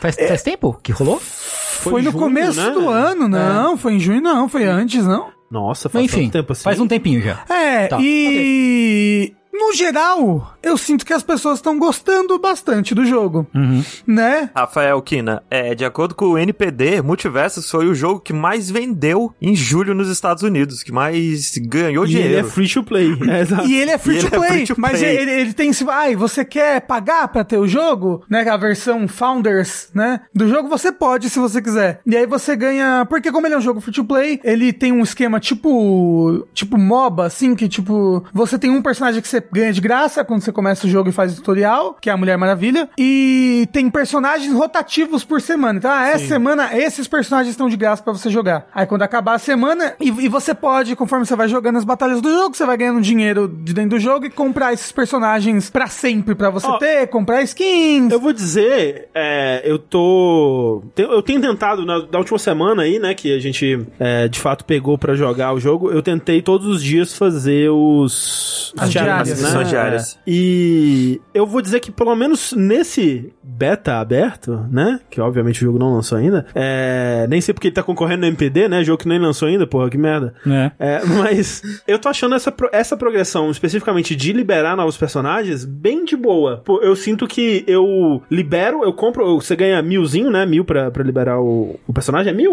Então, depende, Depende do, do boneco. personagem. Ah, depende do Ah, boneco. Os bonecos que são mais fáceis de jogar são mais baratos. É. É pra incentivar a galera a comprar ele. Entende? Faz É, sentido. tipo, Faz sentido. eu comprei o Gigante de Ferro, ele é 3 mil. Ah, É. Isso. O Tom e Jerry é 3 mil também. Ah, tá. É, que eu comprei acho que uns, uns dois ou três personagens só, e agora eu tô juntando pra comprar outras coisas. Sei. É, e acho que todos foram mil ou algum eu não reparei, mas eu, por exemplo, o Finn é mil, né? O Jake é mil. E eu achei bem de boa, porque, tipo, ah, ok, eu tô jogando aqui, vou pegar, ah, né, tentar aprender a jogar com Mulher Maravilha. Joguei, sei lá, um- umas, sei lá, 7 a 10 partidas, já tinha o dinheiro necessário pra liberar. Aí eu jogava com o fim, não, tô aprendendo aqui, jogando e tal, tal, tal. Tanto porque, tipo, todos os modos que você joga, mesmo que você esteja jogando contra bots, ele ainda vai te dando dinheiro pra você é, liberar. A menos que você fique no treinamento, que no treinamento você tem acesso a todos os personagens, né? Isso, Você pode testar todos, assim. É, antes de comprar, antes de né? comprar. Até. É. Até porque ele tem, como o. Não sei se foi o Yoshi que cunhou isso, mas vou, vou fingir que foi ele. Ele tem a Otário Coin, né? Que é Que o é o cash. Premium. Que é o cash. Isso. Que você paga com dinheiro de verdade, então você pode, se você quiser, é, gastar dinheiro de verdade pra liberar os personagens, mas é mais para liberar as skins, né? Tem umas skins que eu acho que são só, Com só de Otário. Coin, só com É. dinheiro de verdade. Todas as skins ou estão no passe de batalha ou você tem que comprar com o Otário Coin. E no passe de batalha elas são baratas, porque o passe de batalha é barato. O primeiro passe foi 15 reais, esse agora é 30 e ele dá bastante coisa. Próximo é Só que as 45. skins individualmente são super caras. Tipo, uma skin do Pernalonga é 60 reais. Caralho? Nossa, quem pagaria, tipo, 60 reais numa skin de É, né? personagem? Eu não Porra. conheço ninguém que faria isso. Nunca, nunca ninguém faria isso. Ah, o- Mas a do passe são ok. O pessoal falou que é coisa de 99 vidas, Yoshi, Otário Coin. Ah, foi do 99 vidas que eu ouvi Tá aí. esse termo, então. É, ó, aqui, Bom ó, termo, tá, bom pô, termo, bom, bom bom falar. Aqui então, o Yoshi não cunhou porra nenhuma. Pra dar, não, dar o crédito a quem, a quem merece, Exato, né? a quem É, merece. bom, bom Exato. termo. Exato. Mas, quando eu joguei, eu dei aqui a, a minha opinião. Eu sinto que ela não se manteve a mesma, não. Ah, não. Eu acho que a minha impressão sobre o jogo deu uma piorada, assim, mas eu quero ouvir vocês falando primeiro, porque foi a primeira vez que vocês estão jogando agora, né? Sim. É, eu, eu queria. Eu, e eu quero ouvir de você e, e do Yoshi, porque vocês têm. O, o, o Tengu gosta de Smash, Tengu? Gosto. Gosta? Eu gosto. É, porque eu, eu, eu sei que vocês têm mais experiência com Smash e até pra ver a diferença. Porque assim, é, Smash é um jogo que nunca clicou comigo. Eu já tentei várias vezes e é uma coisa bem fundamental mesmo, do jeito que o personagem se move, do jeito que o- os golpes funcionam, né? E aquela coisa toda. E esse jogo, ele é essencialmente um, um Smash, né? Ele tem muitas das mesmas convenções de controles e de, de sistema, né? É, é pra quem não Você mata viu, jogando pra fora do Mata cenário. jogando pra fora, Quando tem você o- ba... Você aumenta a medida- porcentagem dele. é, a porcentagem que vai deixando o personagem mais fácil de ser arremessado. Uhum. Os, tem um botão pra golpes normais, um botão pra especiais que modifica com a direção que você tá segurando. É Smash, basicamente, né? Óbvio, ele tem algumas diferenças aqui e ali, mas, né, eu imagino que quem não gosta de Smash vai pra esse jogo e fala, putz, é Smash, que merda. Uhum. Né? Que foi, o- que foi o meu caso. Mas, eu sinto que toda vez que eu insistia mais um pouco nele e, e aprendia um pouco mais, e eu acho que é isso que, que eventualmente talvez fosse acontecer com o Smash se eu continuasse dando é, Chances pra ele, chances pra ele, eu ia internalizando mais o, a- como ele funcionava e como que os golpes, né, funcionam e o que que eu preciso fazer na hora X, Y e tal. Eu acho que o que ajudou nele pra mim é que, e isso eu quero saber de você se é verdade, eu acho que ele é um pouco mais lento Hum. Sim. e ele é um pouco mais é, flutuante que o Sim, Smash. Você sem dúvida fica- alguma. A- a- Acho que o Yoshi e o Rafa vão ter uma percepção mais aprofundada disso, mas eu acho que o Multiversus é Smash debaixo d'água, assim, É. pra mim. O flutuante, eu concordo, mas eu acho ele mais rápido. É. Inclusive, é um, um ponto negativo que eu tenho com o multiverso em relação ao Smash, é que ele é- vira uma bagunça do cacete, assim, quando tá Ele é bem 2x2. bagunçado. Ah, então, é. Porque, tipo, ninguém anda, todo mundo só anda esquivando, todo, Todo mundo só voa, né? É, todo mundo Fica tá no ar desviando. no ar o tempo todo, indo pra lá e pra cá. Eu acho que ele é um jogo muito frenético em comparação com o Smash. Mas então, isso que é, é importante de notar também, que o- um outro aspecto que ele usa pra tentar se diferenciar do Smash é que ele mesmo, né, ele se vende como falando, olha, o jeito ideal de você jogar esse jogo é no 2 contra 2, né? Sim. Sim. É, tanto que, tipo, ele é. Ele, né, tem personagens que são balanceados com personagens de suporte. Sim. Né, tipo, ah, tem habilidades que vão funcionar melhor se você tiver com um companheiro. É, ah, tipo um buff, mulher- né? Com... É, o escudo da Mulher Maravilha, que vai aumentar a defesa de Isso. todo mundo. Tem personagem que só tem golpe que funciona no 2x2. É. Exato.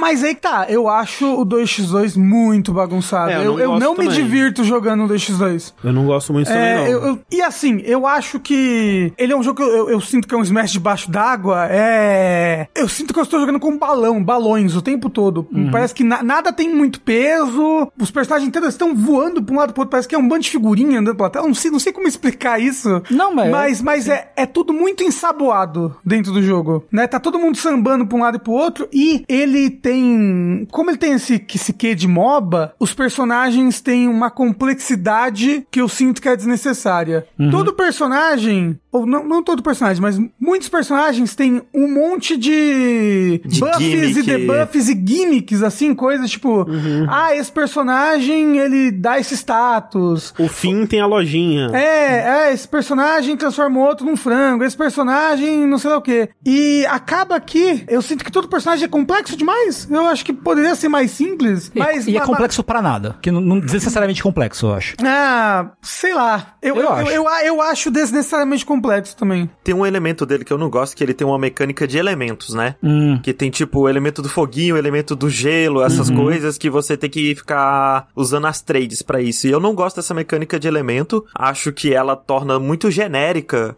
Tipo, as coisas que você faz com os personagens. Ah, pô, não, a Arlequina, ela pode colocar um negócio que acontece um, oito coisas diferentes e o resultado no final é o inimigo pega fogo, sabe? Uhum, E aí, tipo, mais seis outros personagens também tacam fogo no inimigo, nesse sentido. Não, tipo, tipo o o LeBron James. Ah, ele joga uma bola de basquete. Num Smash seria, ok, a bola dá dano. Sim. Sabe? Aí não, se a bola bate no inimigo e volta pra você, você ganha X. Se a bola bate no inimigo e volta pro seu aliado, seu aliado ganha Y. Se bate no inimigo bate no outro inimigo, Z acontece, sabe? É, e tipo, aí, eu tipo, tava- ca- cada personagem é um dicionário que você tem que ler pra saber o que cada personagem faz. O personagem que eu mais gostei de jogar eh, por enquanto, né, é o fim. Acho que eu tô ficando, né, s- s- ok com ele, assim, de jogar, né, tá, tá- tô me divertindo com ele. É, e ele tem, mas ele tem esse sistema que eu realmente, tipo, se pá, eu nem, nem gostaria de ter que interagir com ele, que é o sistema do dinheiro, né?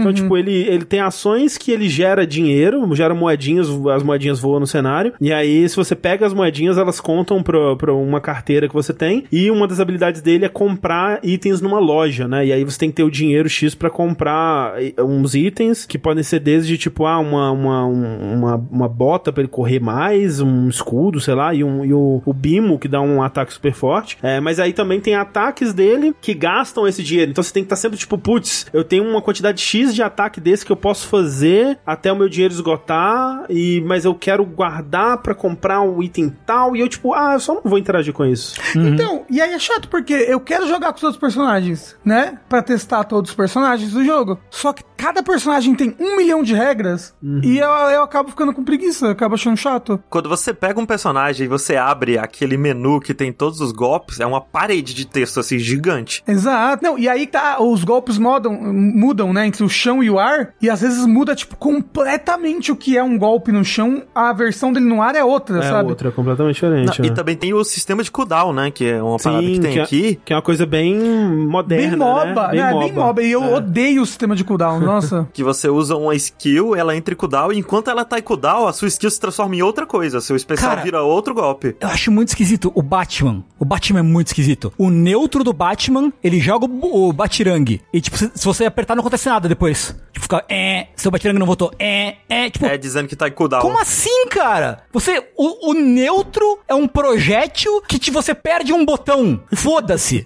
Porra de decisão de design é essa, cara? Vai tomar... É porque é, é a maneira fácil. Eu não digo fácil, né? Mas a maneira um pouco mais fácil de equilibrar esses bonecos, eu imagino. É, porque como cada boneco tem um milhão de gimmicks, é, e eles estão tentando equilibrar pra um 2x2, talvez esse negócio, a, a, a mecânica de cooldown é uma maneira mais fácil de equilibrar isso. Mas um- uma coisa que eu não gosto disso, do jogo ser feito pra 2x2, é que tem personagens que eles ficam inúteis, inúteis ou muito fracos pro x1. É, ou muito mais difíceis de você conseguir jogar com ele no X1. Então, e aí é fraco, né? Ele, é- ele é mais difícil, ele, ele é fraco. Tipo, o meu personagem favorito do, do multiverso é o Steven Universe. O favorito, tipo, como personagem. Como no caso. personagem, da exato. Isso é muito importante pra um jogo de luta, né? Você Sim. gostar do Ah. personagem não só porque ele é bom de jogar, mas porque ele é maneiro. Você gosta dele. É, Então, é, eu gosto do Steven Sim, Universe, sim, sim. gosto do desenho, né? Isso aí. Ele é ruim porque ele é de suporte, então ele é um personagem que bota cura. E, e o, o neutro dele, o especial, o neutro dele, ele joga um escudo em alguém. É, e esse escudo explode depois de um tempo e causa um debuff, que esse debuff vai aumentando a cada golpe que o Steven dá. E quando explode, não acontece nada. A pessoa fica presa numa bolha e não dá pra você fazer nada quando a pessoa fica presa numa bolha. É, eu acho- Mas mas, então, o negócio é, no X1, não tem muito. Pra mim conseguir usar esse golpe, que é o meu golpe principal, meu neutro, meu escudo, eu preciso conseguir gerar um bonequinho pra poder usar esse buff no bonequinho ou jogar esse buff a esmo, assim, no cenário, que não me ajuda em muita coisa. Tipo, sei, sei lá, é, eu, eu sinto que, tipo, os- alguns personagens perdem, perdem, perdem muito do propósito no X1. O Cachorrena, que é um, um personagem também de suporte, que foi inventado pro multiverso, ele não, é, não veio de nenhuma outra Sim, franquia, ele também, ele, pô, ele tem um ataque, ataque ele puxa o, o, o outro personagem. Se você tá no X1, eu não, serve pra nada esse ataque. Acho que, acho que ele só fica causando um dano. mini dano entre a pessoa e. Ah, sei lá. É, não, tem muitos personagens que, como a gente falou antes, eles perdem golpes no entre o 2x2 e o x1. Por exemplo, o LeBron James, ele tem duas mecânicas que envolvem você passar a bola pro seu amigo, sabe? Se você tá jogando x1, tipo, essas mecânicas literalmente não existem. Você perde essa oportunidade. Enquanto tem outros personagens que não tem isso, que vão Sim. continuar com todo o leque de opções. Eu entendo eles fazerem, tipo, cara, a gente vai balancear o jogo pro jeito que a gente acha que é o melhor jeito de jogar e até criar, pra diferenciar até o nosso jogo do, do que já existe no mercado. Só que eu concordo que o, o jeito ideal de fazer isso seria que tivesse talvez um segundo balanceamento pra um, um x1, né? O que é um pouco irreal de, de pedir, ou talvez seja real, dado que esse jogo tá lucrando horrores. né? Exato. é. Mas realmente tem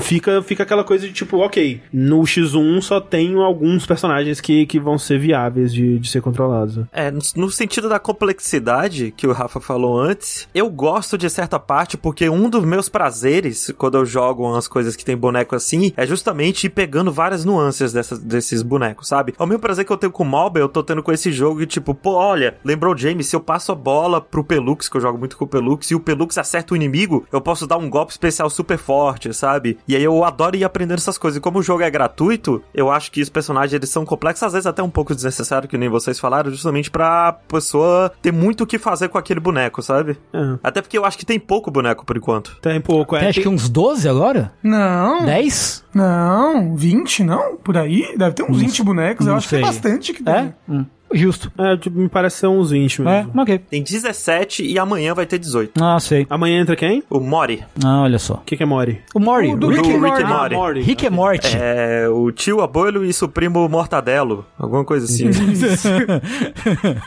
Bom, uma coisa que é legal dele é. Eu, eu gosto desse estilo cartunesco que eles definiram pra conseguir botar esses bonecos todos juntos. Acho que é bonito. É um jogo bonito, sim. A área não fica tão esquisita. Não, eu achei que ela ia ficar esquisitíssima Exato. e ok, ela parece que faz parte do mesmo Mal universo. posso esperar pro Gus do Breaking Bad entrar. E Isso. assim, é, eu acho que os cenários são um pouco inspirados, assim, né? O que tem até agora. É, quase nenhum é muito interessante, mas os personagens em si, e em termos de animação, e em termos de personalidade, e de referência, né? Piadinhas, assim, coisas. De dublagem, são muito bons. É tudo muito bom. Tipo, tem que é, é, falar que o jogo, ele é, apesar de, de- de não ter lançado ainda, ele já tá com a, a dublagem em português brasileiro, com o que me parece muitas das vozes originais, que nem eles fizeram Sim, no... são, com exceção do LeBron James, o- são todas as vozes originais. É, as vozes dos desenhos, né? Então, tipo, ah, a pessoa que dubla o Salsicha hoje em dia, né? Porque o dublador antigo é, Morreu, faleceu faleceu. recentemente. Uhum. Mas quem dubla o Salsicha hoje em dia é quem tá dublando, sabe? Então, É, o fim é o fim também, só que aí ele envelheceu e a voz dele ficou diferente, mas é ele ainda. Aham, sei.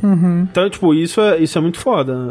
É, é claro que é a forma deles de, de ganhar dinheiro, né? Mas é, também tem as, as- a- algumas roupinhas que, que eles anunciaram aí que eu fico meio balançado também, assim. o, o Pernalonga de, de ópera da... É, essa custa 60 reais. Eu queria o Pernalonga da O ópera. Tom e Jerry, quando ele morre e ele grita, é perfeito o grito do Tom Jerry quando Sim. ele morre. Mas quem grita é o Tom, né? É, é, que- maravilhoso o grito dele. É, É, esse, aí- então. esse grito é bom. Mas é, tem, tem que ser dito também que, por ser esse jogo que não tá finalizado, aquela coisa toda, ele praticamente não tem um aspecto de, de, de single player, né? É, Exato. nenhum tipo de, de progressão é, solo, assim, de, vamos dizer, em termos de, sei lá, um modo arcade ou modo história, nada disso, obviamente. Confirmaram que vai ter um modo arcade e quando você vai nos créditos, tem pessoas creditadas pra história do jogo. Então, talvez tenha um modo história também, ou talvez seja só uma tela no final do modo arcade pra cada personagem. E a cachorrena, na, em, algum- tipo, nas skins dela, coisas assim. E ela tem várias flavors de coisas originais, de contextos de história, de multiverso, que o pessoal tá achando que vai entrar aí numa história pra frente. Aham. É, e o máximo que dá pra fazer. Tipo, uma coisa que eu fiz no começo que eu, eu, eu sou muito.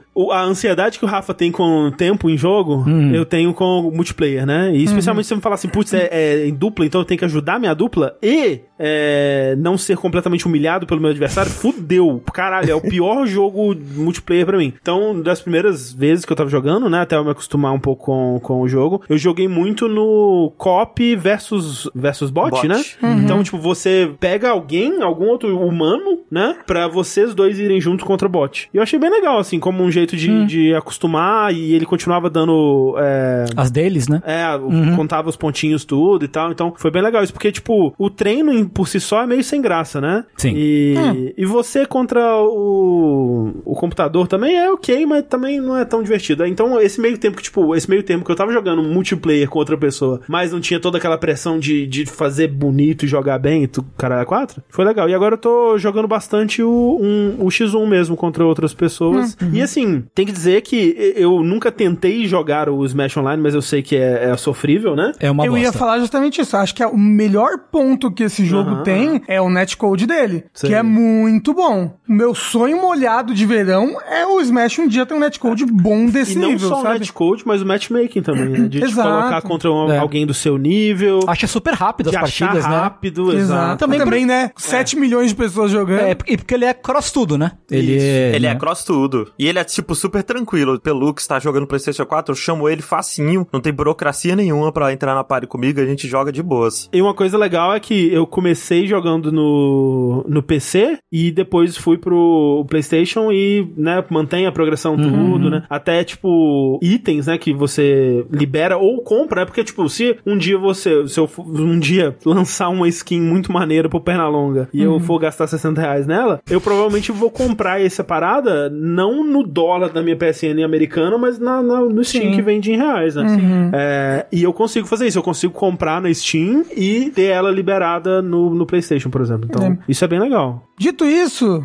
eu não, não me diverti muito jogando, assim, admito. Todas as vezes que eu fui jogar essa semana aí, e eu joguei bastante. Alguém, alguém no chat falou: Ah, talvez seja sido o dia que você jogou. Eu não gosto do feeling do jogo, não gosto do sentimento de quando eu jogo o jogo. De- é tudo mu- muito voante e leve e balonesco, e eu. não- Isso, isso me deixou. Sei lá, eu fico triste.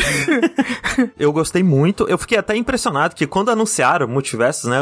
Quando anunciaram que era free to play, eu não botava fé nenhuma na gameplay do jogo. Eu, putz, vai ser um jogo muito simples, né? Muito sem, sem, sem aquela sensação de gostosa de dar um soco e tudo mais. Mas eu acho muito gostoso bater neles, sabe? Tem uns personagens que eu acho que as animações deles são muito bonitas. É muito gostoso dar Spike. Tem alguns personagens que eu me divirto demais, demais jogando, tipo Pernalonga. Pô, eu adoro ficar manuseando as skills do Pernalonga, tentando é, prever o que é que o personagem vai fazer. E tem aquele sentimento do jogo de luta, quando você joga X1, sabe? De que é você aprendendo a lidar com aquela pessoa específica, sabe? Tipo, É o pô, jeito que aquela pessoa joga, né? O que que ela usa. isso, ó. Toda vez que eu corro atrás dessa pessoa, essa pessoa dá uma esquiva pra trás. Aí eu vou e já ando, eu sei que ele vai dar esquiva pra trás e já faço um movimento pensando nisso. E essa sensação de jogo de luta que eu tinha com o Guilty Gear Strive, eu tô tendo aqui agora de novo. Nossa, eu acho uma delícia, sabe? Eu me sinto o, o maior pro player de todos quando eu acerto uma parada dessa. É muito gostoso. E esse jogo me passa muito disso. Às vezes, eu acho muita bagunça os 2x2, principalmente quando tem alguns personagens tipo o Gigante de Aço, sabe? Eu acho o Gigante de Aço um personagem meio ruim como design. De Ele ferro? Gigante de ferro. Respeito, por favor. é de ferro, gigante de ferro. E ele é muita Eu bagunça. lembro do Tengu ofendidíssimo quando foi anunciado que teria o eu gigante tô, de ferro. eu ainda tô ofendido. E eu comprei ele pra ser main gigante de ferro como expressão da minha ofensa pessoal. o Não, o Tengu, ele começa a batalha e fica parado. Em honra ao gigante de ferro. Não, tem que honrar o gigante de ferro. Compra ele com roupinha de praia, Tengu. Isso, com, Uau. o- o- com Subversão de tudo que ele representa. O- é, pois é. Então, e ele eu acho um, um boneco com o design ruim, mas todos os outros eu acho muito bons. O Tom Jerry tem a parada de que todos os golpes dele, ele não tá tentando acertar o oponente, ele tá tentando acertar o Jerry. Isso é muito legal. Eu acho isso muito legal, sabe? Não, é como a gente falou, a representação dos personagens é muito boa, Sim. no geral. Uma, uma coisa que eu discordo de você é que bater é gostoso nesse jogo. Porque Você não é- acha bater é- gostoso? As, as coisas não têm peso. Inclusive, quando você mata o oponente ou quando você é morto, eu fico tipo, nossa, eu morri? Como que eu morri? Eu- sei lá, não, não, não tem peso quando você Não mata a impacto. pessoa. Será que É, é não só tem impacto. porque é diferente do Smash? Não, é porque não tem peso Não mesmo. é. É porque eu discordo, eu, eu gosto, eu concordo com o Yoshi, que é bem gostoso de bater e, tipo, essa, essa coisa balonesca que o Rafa falou, né, de estar de tá todo mundo sempre no ar e coisa meio flu- é, flutuante, assim, foi um dos meus aspectos favoritos, assim, que, tipo, eu gosto de de tá no ar perseguindo, né, o, o inimigo, então, tipo, você dá um golpe e aí com os seus dashes e pulo duplos e outros especiais você conseguir ir atrás dele ele ainda no ar. Não, e calma aí. Ô, gente, do chat, pelo amor de Deus, não é porque é diferente, não é Smash que eu não tô acostumado. Porra, o peso, eu não gostei do peso do justo, jogo. justo, né? É, eu não posso mais não gostar de alguma coisa? Não pode, não. Porra, o chat, proibido. Mas é, então eu, eu, eu acho que é. Fiquei até curioso. Eu joguei em vários dias, eu não joguei em um dia só. Posso falar? Pode. Obrigado.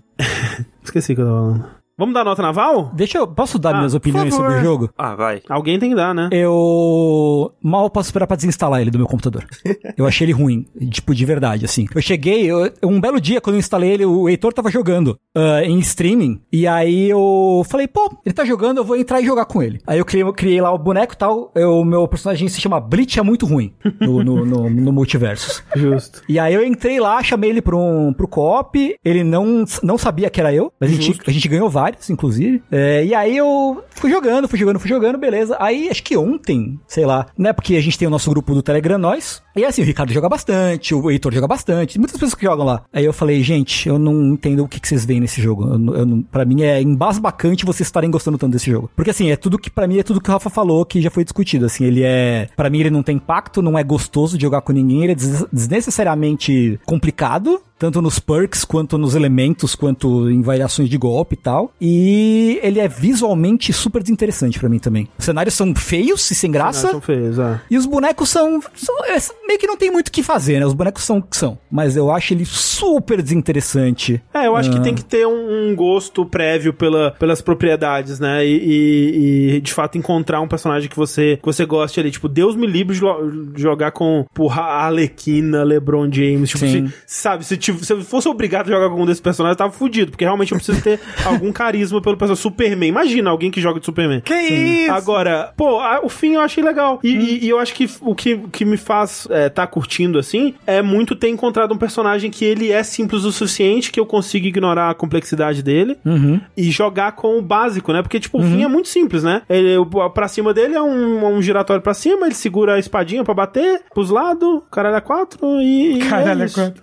É muito simples, assim, tipo, né? Tem a parte complexa dele eu simplesmente ignoro, talvez, né? Se eu chegar um dia a competir na Evo, eu talvez precise aprender. Porra, eu acredito, eu boto fé. assim. Né? Eu, eu lanço a campanha André no Evo. no meu nível atual eu só ignoro. E, e eu, putz, eu, eu gosto muito do jeito, da, da velocidade do peso das coisas, né? É, eu, eu fico curioso pra voltar pra Smash pra ver se agora, tendo me habituado um pouco mais ao jeito que ele controla, o, o que que eu acharia, né? da- das diferenças, assim. Talvez realmente jogando Smash eu perceba, nossa, a, a sensação dos- do impacto dos golpes e tudo mais é muito melhor. Ou talvez é é justamente essa diferença que me fez gostar do multiverso. É- é- muito mais do que o Sim, é bem possível. Um comentário que eu tenho pra fazer é que o jogo da lá da Nickelodeon, né, o Smash da Nick, uma das coisas que eu não gostei dele é que todos os golpes eram um meme, sabe? Hum. É. O Smash pro lado é um meme, o Smash pra cima é outro meme, o Smash pra baixo é Não. outro meme. Como a gente falou, a representação dos personagens desse jogo eu acho muito boa, em questão de, tipo, os golpes Sim. que eles fazem, as falas que ele tem. É, e até tem uns memes de vez em quando. Tipo, eu acho que o Salsicha, Pô, por o exemplo, Salsicha é o boneco mais saiyajin. meme de todos, Sim, sabe? sim. Eu acho até que passa um pouquinho assim do meme pra mim, mas acho de boas. Mas tipo, pô, o, o Pernalonga, tá, ele tem o foguete Acme, ele entrou no chão, ele sai do buraco com a maleta. E eu acho tudo bem encaixadinho, sabe? Tudo bem bonitinho. Até o próprio fim. Todos os golpes dele são espadadas normais. Ele tem uma ou outra referência, tipo Beam ou High Five, coisas assim. Eu acho que tudo ficou muito bem encaixado, tudo muito bem animado. E infelizmente vocês não gostaram, mas eu gostei.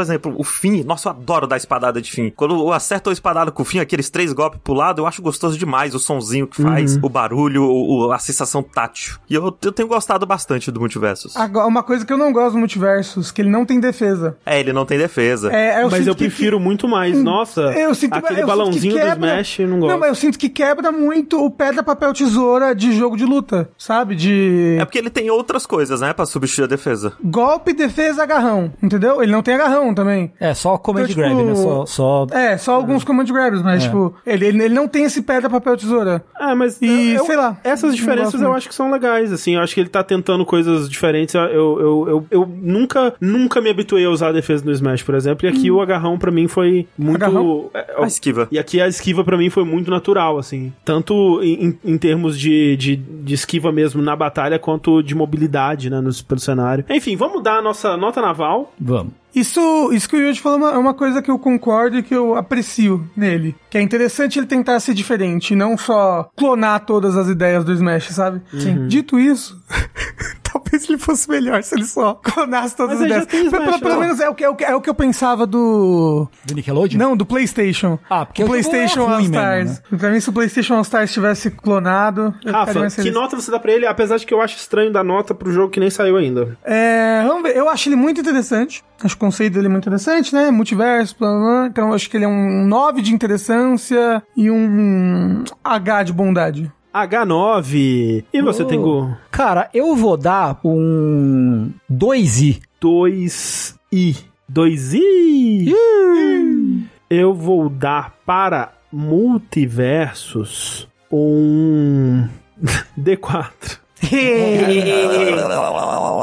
Um D4. Eu, e, mas assim, é estranho é, nesse momento, né, dar essa nota, porque eu sinto que toda vez que eu jogo ele eu gosto mais. O, Uh, o Sushi, uh. ele me passou a nota dele. É verdade, o Sushi Olha também. isso, é verdade. É, O Sushi não, não, não comparece hoje aqui conosco, mas a nota dele para multiversos é. E aí você já imagina em tudo que o Sushi disse, baseado na nota dele, Uhum. é um F3. Olha só. E agora pro Yoshi. Yoshi, qual a sua nota? Eu acho ele interessante por ser um jogo de luta gratuito, que tá fazendo muito sucesso, tá dando super bem. Então, eu vou dar um C8. Eu não acho ele tão interessante quanto o Rafa achou, mas eu acho ele muito melhor do que o Rafa achou. C8. Eu acho muito interessante você botar, tipo, o LeBron James batendo no Gandalf. Não mais, né? Não mais no Gandalf, mas eu acho isso muito interessante. É, eu, eu acho que algumas das propriedades ali são me, me interessam, mas a maioria não. Pô, eu sou. Que nem o, o, o Game de Esquerda tava falando no chat, é, pô, joga com o, o Salsicha. Eu acho maneiro o Salsicha, sabe? Salsicha, o pessoal olha pra ele e ah, ele é legal. mas- Talvez, André, você vai jogar com ele, vai descobrir, pô, Salsicha é legal, você vai assistir tudo de Scooby-Doo. Vai fazer uma tatuagem de salsicha. Isso, caralho. Começa a fumar maconha. Isso. Isso. Oh, mas olha só, notas muito espaçadas, né? Um jogo Interessante. muito bom, de, de Jogo divisivo. Muito variadas. Nunca, nunca houve um jogo tão divisivo. É verdade, muito legal. Beleza. A Velma é da hora. Eu não entendo o que a Velma tá fazendo nunca. Eu precisava ler o dicionário dela ali pra entender o que ela tá fazendo dentro do jogo. Por quê? Porque ela, ela tem muitas coisas, né? Ela fica gritando. Ah, é e aí verdade. ela te puxa do Ela nada. empurra, né? É. Ela spawna evidências, se você pegar tantas evidências, você pode chamar a polícia pra prender o cara. Chitãozinho e Chororó? E pior que eu não sei se o Yoshi tá brincando ou não. É verdade. É sério, é sério. Porra, aí Tem, ó. tem um golpe da Velma que ela te bota num camburão, assim. É, porque no é. final ele chamou a polícia, né? Dos episódios Sim, do Scooby-Doo. E aí, tipo, o especial dela, ela chamou a polícia pra te Ela prender. planta evidências. Caralho, pessoa terrível. Então planta evidência, gente. Caralho, incrível, incrível. Ela é pro PM, X9 do caralho. ela é X9. Basicamente.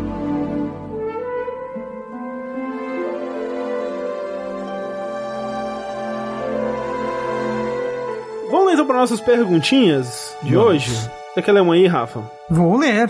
Perguntas dos ouvintes. Essa é a pergunta do Tex. Direto do Tex, e aqui. Olá, pessoal lindo. Pela quantidade absurda de jogos disponíveis e a falta de tempo em dinheiro geral das pessoas, é normal alguns jogos considerados obras-primas serem deixados para trás por nós, pessoas comuns. A minha pergunta é, mesmo trabalhando cobrindo jogos há muito tempo, ainda existe algum jogo super consagrado que vocês não jogaram e que deixaria algum Luquinhas indignado? Quem é Luquinhas? Não sei. pedindo de volta a carteirinha gamer de vocês. Ah, tá. Por exemplo, eu nunca joguei Final Fantasy VII e Ocarina of Time. Amo muito o trabalho de vocês, desejo sucesso e muito reconhecimento.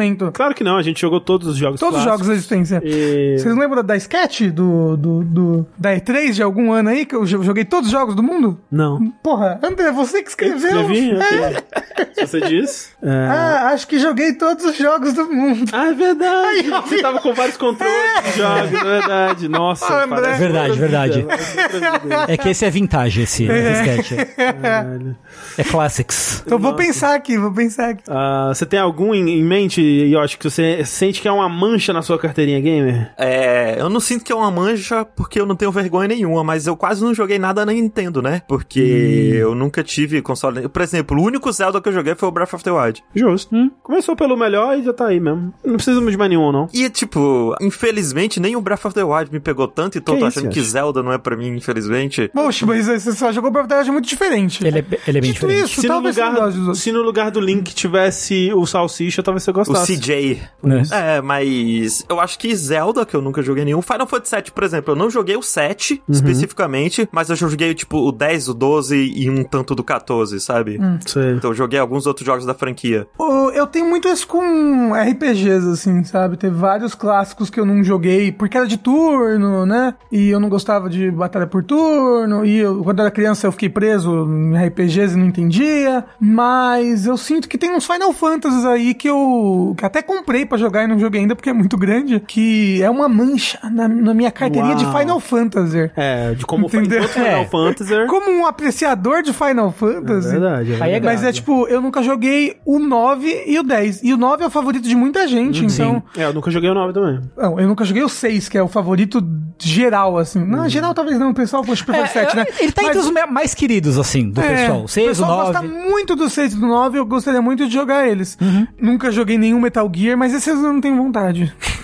Em Final Fantasy eu tenho muita vontade de jogar todos eles. Eu acho que a minha mancha maior é Dragon Quest. Porque eu não joguei quase nem. Tipo, eu joguei o Builders no, Fala, no, no Joga Com o Meu Jogo do ano passado. Eu joguei um, pouquinho do 9, que meio que é uma coisa diferente, não é muito Dragon Quest, assim, né? E- mas foi muito pouco, eu não gostei, vendi o jogo e tal. Então eu achei Dragon Quest, assim, na. na- É, Dragon Quest também não joguei muito. É. O que eu mais joguei na época foi o 8 de PS2 e não, não gostei muito na época também, não fui pra frente. Os dois jogos que estão aqui atrás de mim.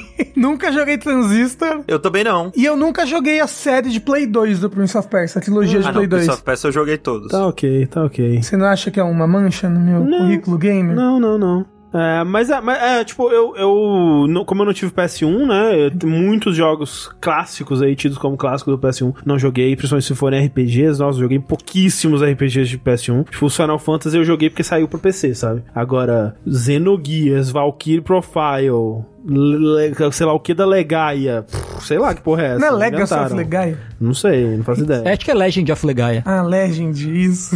Não faço ideia. É, mas ao mesmo tempo eu sei que eu desapeguei, sabe? Não acho que eu vou voltar pra esses jogos. É, que não. São muito jogos bons, grandes, né? Esse é. o é. problema. Agora, tipo, por exemplo, o Prince of Persia, ele é curto, né? O de Play 2. curtinho. Esse me dá vontade de pegar ele, botar no PC e jogar. Relativamente, relativamente. Eu nunca joguei nenhum Mario fora do Super Nintendo. Tipo, nunca joguei Mario 64, nunca joguei Porra, aí é foda mesmo, hein, é Yoshi? foda. Mario Odyssey, coisas assim. É porque, tipo, eu nunca tive console da Nintendo e eu nunca corri atrás de jogar em emulador depois, sabe disso. É, olha Porque só. Você já jogou tudo já em emulador. O Kevin falou ali, Fallout eu nunca joguei nada na, na Gen Zero. Tipo, tem muito jogo clássico de PC que eu queria voltar atrás, assim, que, que eu não joguei na época ou porque eu não entendia muito inglês ou, ou porque era muito complexo. Tipo, esses, esses RPGs de, de PC clássicos, assim, eu tenho mais vontade de jogar do que RPG, JRPG do PS1. Tipo, Shadowrun, é, então tem um Shadowrun super clássico de PC que o pessoal gosta muito. Tem? Shadowrun de PC. É, Shadowrun, não é? É o Shadow alguma outra coisa. Que teve um remake na época do 360. Te- Saiu um Shadowrun de tiro em primeira pessoa. É isso. É, mas é, não sei Mas- se ele era mas- remake, não. Ele era um... Mas, não a- mas aí tem um bem clássico de PC, que o pessoal Sei. gosta muito. O Shadowrun do Super Nintendo é muito é, bem conhecido também. Ah, é? Próxima pergunta, Tengu. O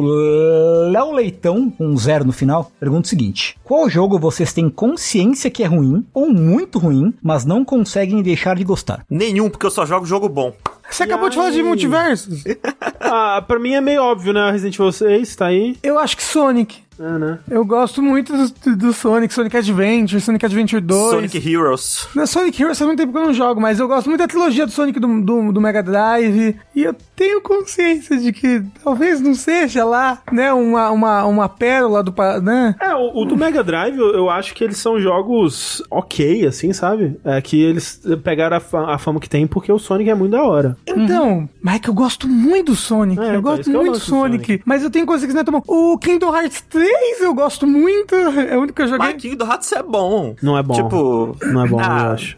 É gostosinho de jogar. Não, não, não, não, não. Você está incorreto. Então tá aí, Kingdom Hearts 2 Final Mix, que é o meu Kingdom Hearts favorito, eu joguei muito. Não, se você gosta, você gosta. Mas É. é, realmente, o Kingdom Hearts mim não dá, não. Drakengard, né? Drakengard. Mas eu não acho ele ruim, aí que tá. É que tá. Eu não acho ele ruim, mas todo mundo mais acha, mas eu não acho. Ó, Mas eu é gosto porque ele tem muito de Drakengard. aspectos muito bons. Todos. Que, Vulgo todos. Ué, mas é, é, né? Porra, Dark Souls 2 é uma boa, hein, porque eu gosto muito Dark, de Dark Souls Souls 2. 2. Eu gosto muito de Dark Souls 2. Não, é, Dark Souls 2 Então, não é ruim. Exato, ele não é ruim. Não é, É, ruim, é, gente. então, é porque é complicado dizer, tipo, o que é que define que o jogo é ruim, o que, que o jogo é bom. Pois é. É. Um jogo que é unânime, unânime, que todo mundo acha ruim. O Mami. O Mami. Umami. O Mami mente. Um jogo que todo mundo acha ruim, assim, sem discussão, é muito difícil você achar. Que eu posso falar, sei lá, League of Legends, que eu jogo bastante, por exemplo, e Yoshi. eu gosto. Yoshi. É esse aí, Yoshi. Mas você É acha aí. ele ruim, no fundo, assim? Você... Então, eu não acho o jogo ruim. O ruim é tudo, absolutamente tudo em volta do jogo é ruim, mas o jogo em si eu gosto. Não, muito pelo contrário. Tudo em volta de League of Legends é muito melhor que League of Legends. Não, eu digo tipo. Como as animações, Imagine Dragons. Imagine Imagine Dragons. Dragons. Eu digo a comunidade, sabe? Ah, a todo o chat. ambiente, o chat, o competitivo. Entendi. O card game é bom. O card game é muito bom, assim. Aquele desenho da Netflix. Tá aí, né? Lê a próxima pergunta pra gente, Yoshi. Bora lá. O Rodolfo mandou o seguinte: Mago Ricardo lança uma magia e vocês precisam escolher entre não jogar sua franquia favorita para o resto da vida ou só poder jogar sua franquia favorita para o resto da vida. Qual franquia seria? Válido para jogos existentes da franquia e para jogos que podem vir a ser lançados. Ah, então eu posso jogar todos os jogos de uma determinada franquia. É, certo? mas aí seria só ela pro resto da vida. é, você bem. não pode jogar mais nada. Eu prefiro. Ah, mas é que tem a opção de não jogar. E não jogar é mais fácil, né? É mais fácil, mas aí vai a sua franquia favorita. Qual que Mas é eu não sei qual é a minha favorita? Acho que é Zelda, talvez. Ou Zelda. Porra, imagina, todo mundo jogando Breath of the Wild 2 e só você não. É. Mas eu não quero só jogar Zelda pra minha vida. Ah, ao contrário de que eu acho que talvez eu conseguiria ter uma vida em que eu jogasse só os Dragon Quests pro resto da minha vida. Porque são jogos muito, muito grandes, com histórias muito diversas e tudo Tem mais. tantos assim, tem? Tem, tem, tem, tem 11. Não são muitos. Mentira, né? Porque o 10 é online. Não existe nenhuma franquia que eu amo tanto a ponto de não escolher não jogar a franquia pra poder jogar as outras coisas, sabe? Você sabe qual que seria a sua, Tengu? É porque assim, se for pensar na minha franquia favorita, talvez seja a Nier. Eu quero passar o resto da minha vida jogando Drakengard 1? Quero. Ah, E o Quero. Shin Megami Tensei, Tengu? E você não ia mais poder jogar Shin Megami Tensei. Mas tudo Imagina, lança o 6 com aquele personagem capetudo assim, um Jack Frost fofo pra caralho, e você não ia poder jogar. Sabe o que é foda? É porque Shin Megami Tensei, você tá falando gente- se a gente tá falando de franquia, certo? A franquia Shin Megami Tensei agloba Persona. É, Então. Certo? E aí tem o quê? Tem jogo de estratégia, jogo de luta, tem RPG, Eu acho tem que Musou. conta tudo como porra. franquia. Então, Conta né, tudo. franquia E, ó, muito versátil. Ó, Dragon Quest tem um zilhão de spin-offs também. É, eu posso Dragon escolher... Quest Builders tá, tá liberado. Exato, então eu posso, vou escolher Dragon Quest e vou jogar só Dragon Quest. Justo. Então assim, se, se, se valer total, porra, é Shin Megami Tensei. Pô, eu acho Dito isso, o que, que eu ganho com isso? Não sei. Normalmente Nada, o é Mago uma Ricardo. maldição, não, é o Mago Ricardo me daria um milhão de reais, alguma coisa assim, pelo menos, sabe? Eu acho que se for ver em questão de, de- de jogos que eu mais gosto, a franquia que tem mais quantidade de jogos que eu gosto muito pra caralho, talvez minha franquia favorita seja de Resident Evil, talvez? Hum. Ah, Uhum. Talvez. Mas aí você não jogaria Sekiro 2 quando lançasse. Foda, né? Triste pra caralho. É. Eu acho que eu viveria sem Resident Evil, o que seria muito triste também. O Wellington mandou uma boa ali, Mario. Escolhe Mario como a franquia favorita que você joga todos os jogos da Nintendo. Aí joga um jogo de golfe bosta, um jogo de futebol Não, bosta. não, não, não, não. Porra, Mario, Mario tem tudo pra sempre. O Mario, ele corre, ele dança golfe, ele tem, vai ter Dance Dance Revolution. Corre com o Se Sonic. você jogar, ele corre com o Sonic, ele vai pras Olimpíadas. Ah, não quero não. Ele bate carro. Mas aí só de 10 em 10 anos tem um jogo bom. Não, nem vai nada a ver. Para de ser hater. Só um hater. Dança golfe. Ele dança golfe.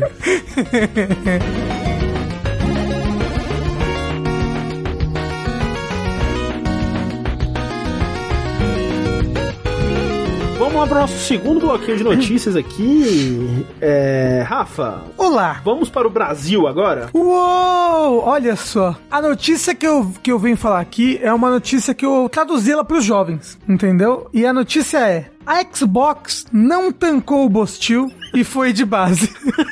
entendeu? É, no caso, a notícia é: a Xbox anunciou recentemente, confirmou sua ausência Ausência na confirmada. BGS 2022, exato. Então nessa BGS teremos a ausência confirmada de Xbox.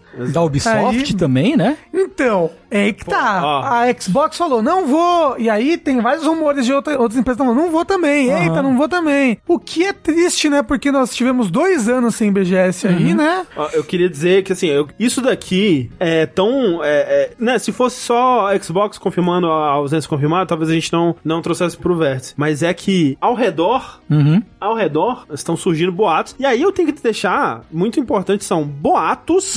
Boato. É, fofoca, É não. tão válido aqui quanto eu falar de Abandoned ou de... é, né, de, de- de novo Silent Hill aí. É Alice Real. boatos de que outras grandes empresas também vão de base aí, não, não vão participar dessa BGS. A gente tá é, esperando pra ver novidades ou confirmações, né? Mas é de fato seria uma grande perda se uma empresa como um, a Ubisoft, como um- uma PlayStation é, não participasse aí. E boatos. Boatos. Boatos. Boatos. De que pode ser que tenha alguma coisa a ver com essa nova é, empreitada meleteira aí de, de eventos de, de jogos, né? Sim. E tá fechando com essas empresas pra um Game XP ou um, um Big Festival ano que vem. E Isso, e aí estão, alguma tipo. coisa do tipo. Não sei. Boatos. Boatos de que estão botando a BGS de lado pra BGS morrer. Fontes confia. O que seria, o que seria, de certa forma, bastante triste, né? Porque a BGS é um evento que nos deu grandes coisas aí. É verdade. É, um- era um evento legal de ir. E é ainda. E né? é, eu, inclusive,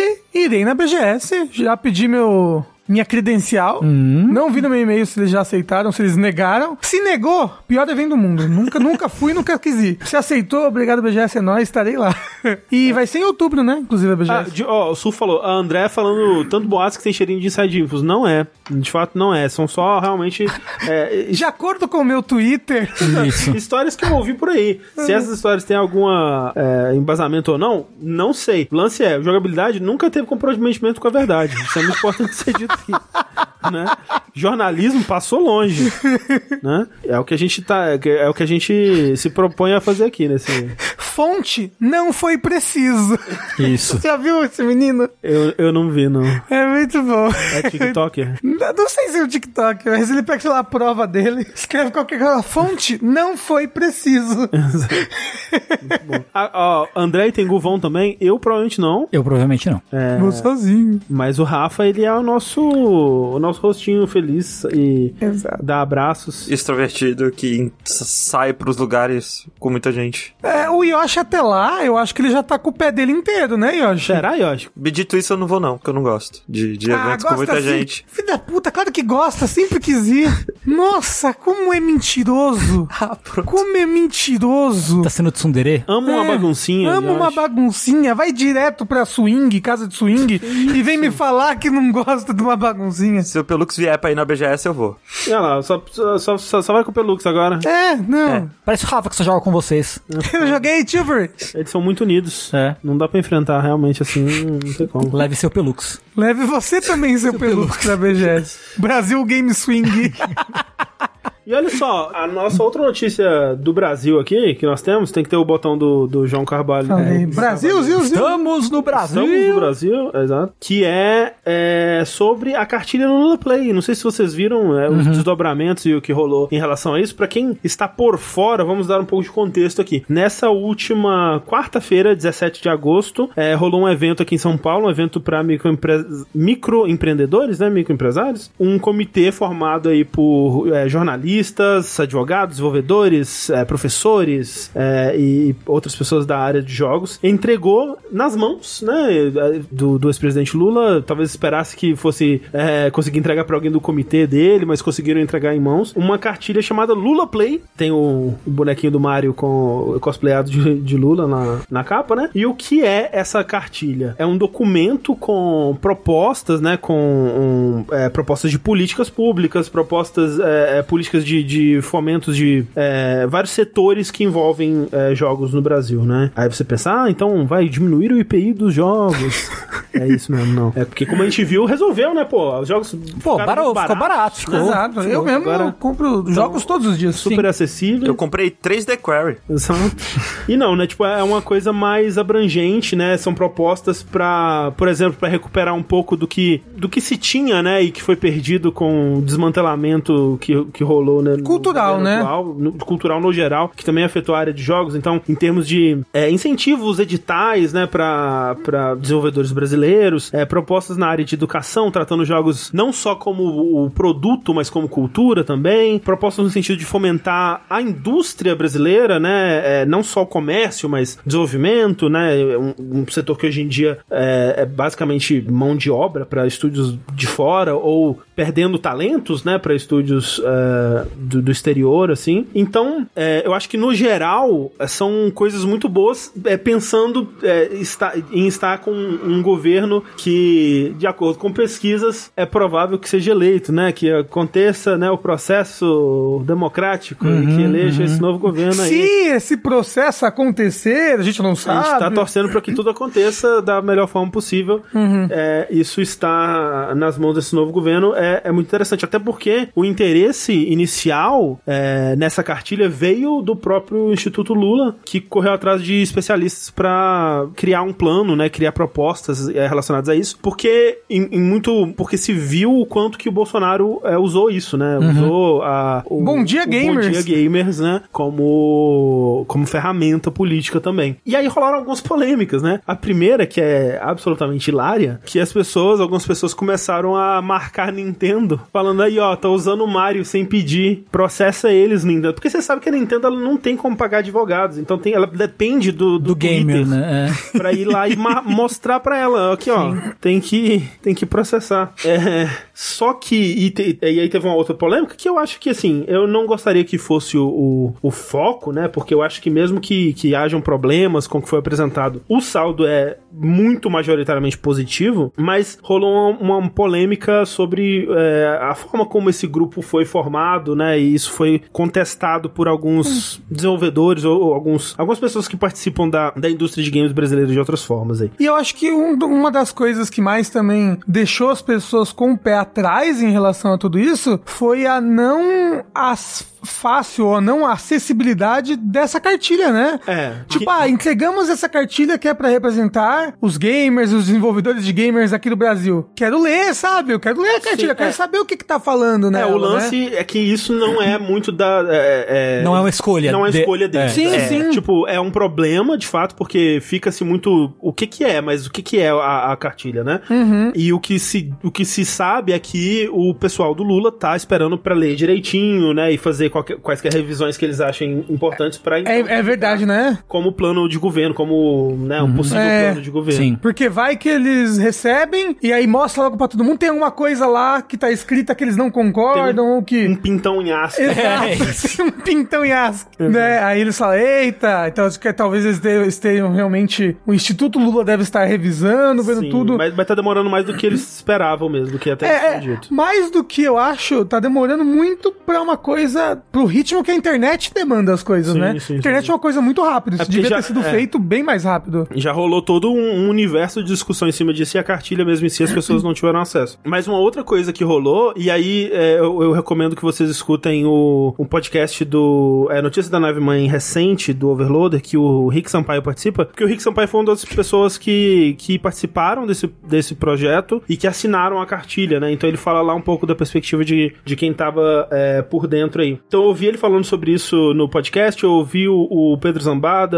é, é, falando no vídeo dele, no, no artigo dele. O que eu entendo é, começaram a redigir essa cartilha em maio e começaram pra valer mesmo, começaram a juntar as pessoas em maio e começaram a redigir a cartilha pra valer mesmo em junho. Então foi bem corrido, né? Foi um, um prazo bem curto aí. Como eu disse, quem deu o pontapé inicial foi o próprio Instituto, Instituto Lula. Instituto. Lula. Então, as primeiras pessoas que foram acionadas foram acionando as outras pessoas e, e não foram acionadas tantas pessoas além de um, de um círculo interno, né, bem limitado, né? Foram 30 pessoas no, no geral que foram consultadas, 13 que assinaram. 13? 13. 13, porra.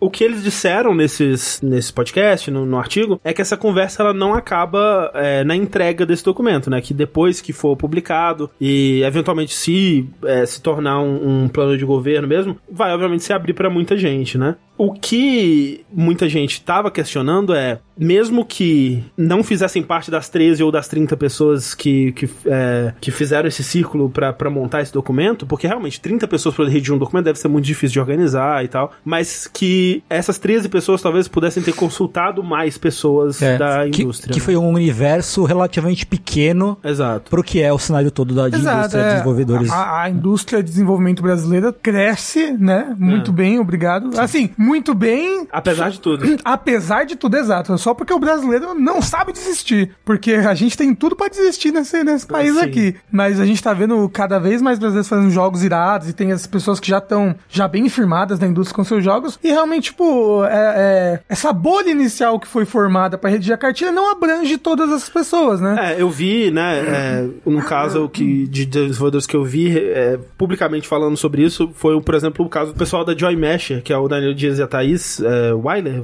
Weiler, Weiler, Weiler, que, putz, são pioneiros, né, Sim. em desenvolvimento independente no Brasil e que não foram consultados, né, e, e enquanto isso, outras é, entidades brasileiras como a Abra Games estava lá, né, e pra quem, sei lá, acompanha a indústria de games do Brasil há mais tempo, sabe que dependendo do círculo que você tá conversando, a Abra Games é um pouco de uma piada, assim, sabe? Uhum. É, é uma empresa, um, né, uma associação com um histórico aí de, de tomar decisões sem muito. decisões em nome do desenvolvedor brasileiro, sem consultar o desenvolvedor brasileiro de fato, né? Às vezes não é muito bem benquista. não muito benquista, né? E assim, o que mais me pegou, na verdade, foi um, um tweet feito por um dos envolvidos que tava dizendo assim: se você não está no documento e se não foi consultado, muito provavelmente é por problemas que teve comigo ou com os envolvidos. Aí o Twitter não pode te salvar, colega. E esse tom me preocupa muito, sabe? Sim. é tanto de não, não saber receber a, a crítica, quanto de tipo, peraí, mas então quem tá aí é quem é amigo? Uhum. Exato.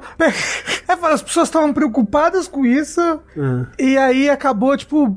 Botou mais fogo na, exato, na- bo- no, no não- pé não atrás. Botou das lenha, botou gasolina na fogueira, né? coisas. É, sim. Porra, foda. Foi uma foda. resposta péssima. É uma resposta Péssimo, péssima. É, o, péssimo. Twitter foi, o tweet foi apagado depois. Não, é. mais, eles- né? Eu As acho que- pessoas, inclusive, que estavam discutindo nesse tweet, elas conversaram entre si, aparentemente Sim, sim. postaram, tipo, depois que estavam. Pedir desculpa, É, né? pedir desculpas, que estavam bem ajeitadas. É, e depois outras pessoas envolvidas, né, se manifestaram de forma muito mais profissional, muito mais abalizada sobre receber críticas e sobre como outras pessoas vão poder participar e tudo mais. Eu, eu realmente recomendo aí o, o podcast do, do Overloader, onde o Rick fala é, mais profundamente sobre isso. É, e eu realmente, é, tipo, eu acho que é importante falar sobre isso aqui, sobre esses problemas que, que rolaram, mas acho que acima de tudo dizer que, independente disso, é muito positivo, né? Sim. A gente espera, né? Tipo, Eu que, que saiam coisas muito boas disso, né? É, tipo, é aquela coisa também, né? É, é, uma, é uma cartilha que ela pode se tornar um plano de governo, mas até aí pra se tornar algo é, concreto é uma estrada, né? Mas pelo menos é um, um começo, né? É um primeiro passo, realmente. Sim. Pelo menos a gente sabe que algumas. é, eu não conheço todo mundo. né? Eu não sei se foi divulgada a lista completa das pessoas que. Foi? Pelo menos as que assinaram, porque muitas Não querem ter o nome divulgado no documento. Ah, faz é, sentido. Que, tipo, não querem. é, Porque essas pessoas, elas agora vão ser relacionadas ao governo Lula, né? Sim. Isso. E algumas pessoas talvez não queriam. é, Ainda, pelo menos, né? pelo menos. Não, faz sentido, faz total sentido. É, mas é uma, a iniciativa, pelo menos, é legal. Acho que tem pessoas é, envolvidas no, na, na, na formação desse, dessa cartilha que a gente sabe que tem, pelo menos, boas intenções, Exato, intenções Né? são boas. isso. né? Obviamente, a gente não sabe todo mundo e não sabe quem são as intenções de todo mundo, E o inferno está cheio de boas intenções, diria minha avó. né? Mas, assim, conceitualmente, é legal. É interessante, né? É É, alguma bom. coisa. Que bom que tem alguém fazendo isso em vez Sim. de não ter ninguém fazendo porra Exato, exato. Ou fazendo qualquer coisa pra tentar enganar as pessoas. É. Exato, até porque, como a gente, como a gente falou, o, o excrementíssimo, ele utiliza muito, né, de, de pra tentar angariar esse público. E mesmo que não tenham sido medidas sequer é, inteligentes. Funcionais. As que ele tomou, é, funcionais, as que, as que que o excrementíssimo tomou em relação a videogames, ele tomou uma medida. Sim. Entendeu? Que já é algo que os governos anteriores nunca olharam, né, para os jogos, talvez por estarem se preocupando com coisas como a fome, mas, né, que nunca, nunca olharam antes. Então, É, eu tipo, vi- é alguma coisa, é importante. É um mercado muito grande com pessoas extremamente apaixonadas naquilo. Então, tipo, é muito importante que o governo olhe pra isso. O Luquinhas vê isso e acha que é uma parada absurda, tipo, de boa pros jogos, sabe? Ah, sim, sim. Porque ele não quer saber ao fundo, né? Ele não quer os detalhes. Tipo, pô, ó, isso aqui superficialmente parece bom, então joia, é isso aí, sabe? Me pegou, tá pensando na gente. É, né, quem, quem diria que uma medida do, do, do excrementíssimo é, que, que na superfície visava a, a ajudar o povo acabou beneficiando grandes empresários, na verdade? Nossa, isso Impossível de imaginar uma coisa ninguém dessa. nunca É, conseguiu imaginar e, isso. E assim, né? O importante, no caso de políticos menos bem intencionados, é mais fazer parecer que você fez alguma coisa do que fazer uma coisa de fato, né? Exato. É, marketing tá Cortina de aí, fumaça né? e outras coisas. Aí é show.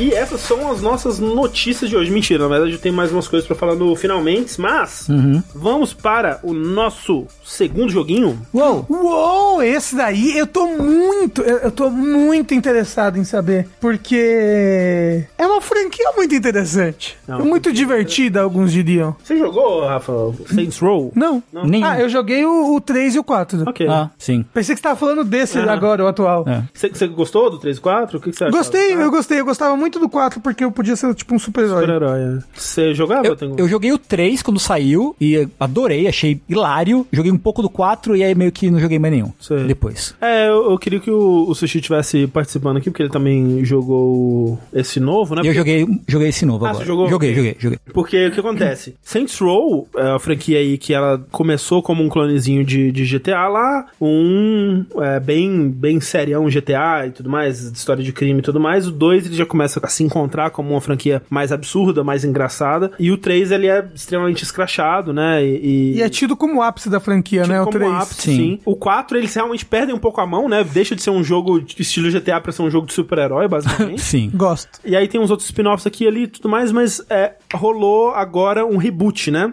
Foi em 2014 que lançou o 4, se eu não me engano. 14, foi, foi 14, né? É, alguma coisa assim. Foi que. E aí depois teve o DLC, né? Que é Guts Go to Hell. Get coisa Out of Hell. Get Out of Get Hell. Out of É, Hell, isso. É. E aí agora, né, tipo, o quê? É...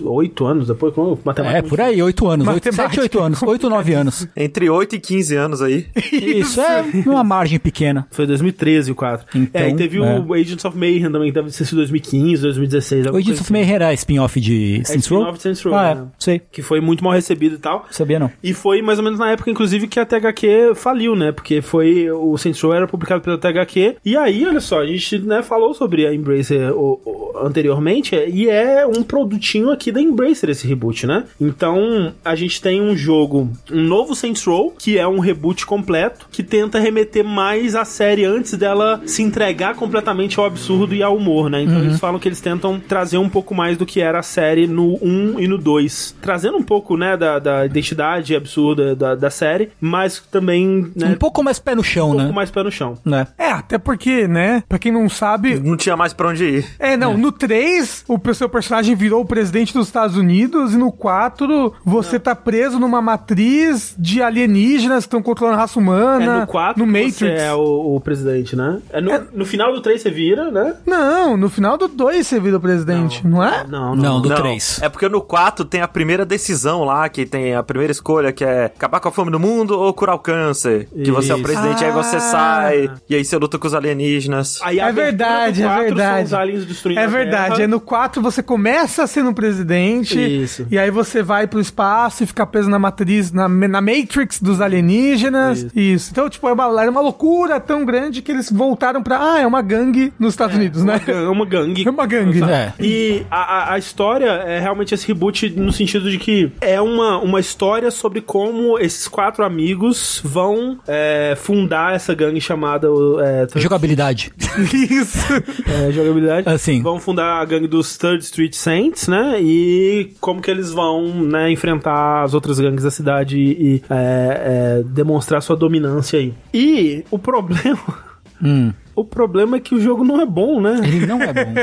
Qual? Esse novo? O novo, é. O novo. Eu, eu agora que saíram é, os reviews, eu tô vendo muita gente falando, tipo, ah, mecanicamente ele, né, ele é, ele é muito antiquado, ele hum, tem problemas é, que, é, de, de gameplay e tudo mais, mas pra mim, assim, o maior problema dele é mais fundamental que isso, que é no mundo e na história que ele conta, assim. Porque é difícil pra mim imaginar um grupo de quatro pessoas mais detestável do Nossa, que ele os quatro tem protagonistas. zero carisma. É, é É absurdo, inacreditável. é. E assim, é, é- é um- são quatro personagens, aliás, é o seu protagonista mais três, né? Aham. Que você cria, né? O seu É, o protagonista. protagonista você cria, né? Como é a tradição da série, você. é, inclusive tem um criador de personagem bem é, robusto, né? Esse é, é comparativamente menos robusto do que ele já foi anteriormente, porque ele tenta trazer um, um visual um pouco mais realístico do que os, os, anteri os anteriores eram, e ele peca um pouco na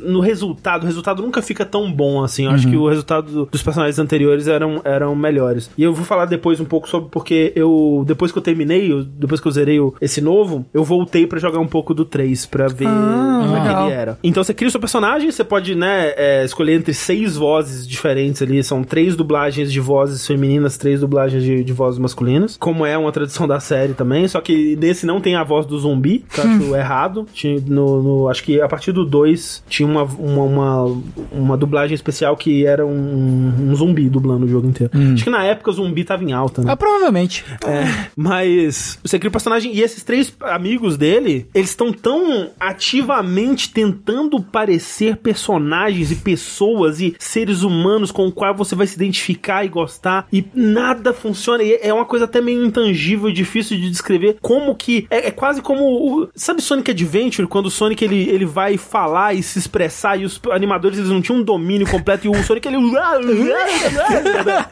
é tipo, parece que é isso que eles estão tentando e eles caem num vale da estranheza Sim. da personalidade tão grande que eu, tipo, me, eu- me repele de uma forma tão forte esses personagens. Nossa, eu não senti um, um desprezo. Tipo, tem um dos, um dos seus amigos chama Eli e a personalidade dele é que ele, de fato, ele é um, um- um empreendedor desses que escuta podcast de empreendimento e a to- todo o arco narrativo dele é sobre como, eventualmente, você vê, vai ver que os podcasts de empreendi- empreendedorismo dele eram úteis e você vai usar os, os ensinamentos do podcast de empreendedorismo pra ser seu próprio chefe e vencer o sistema. Caralho. Tem um outro cara que o negócio dele é que ele gosta de cozinhar e ficar sem camisa. Aí ele tem o tanquinho dele lá e uma tatuagem de waffle no ombro.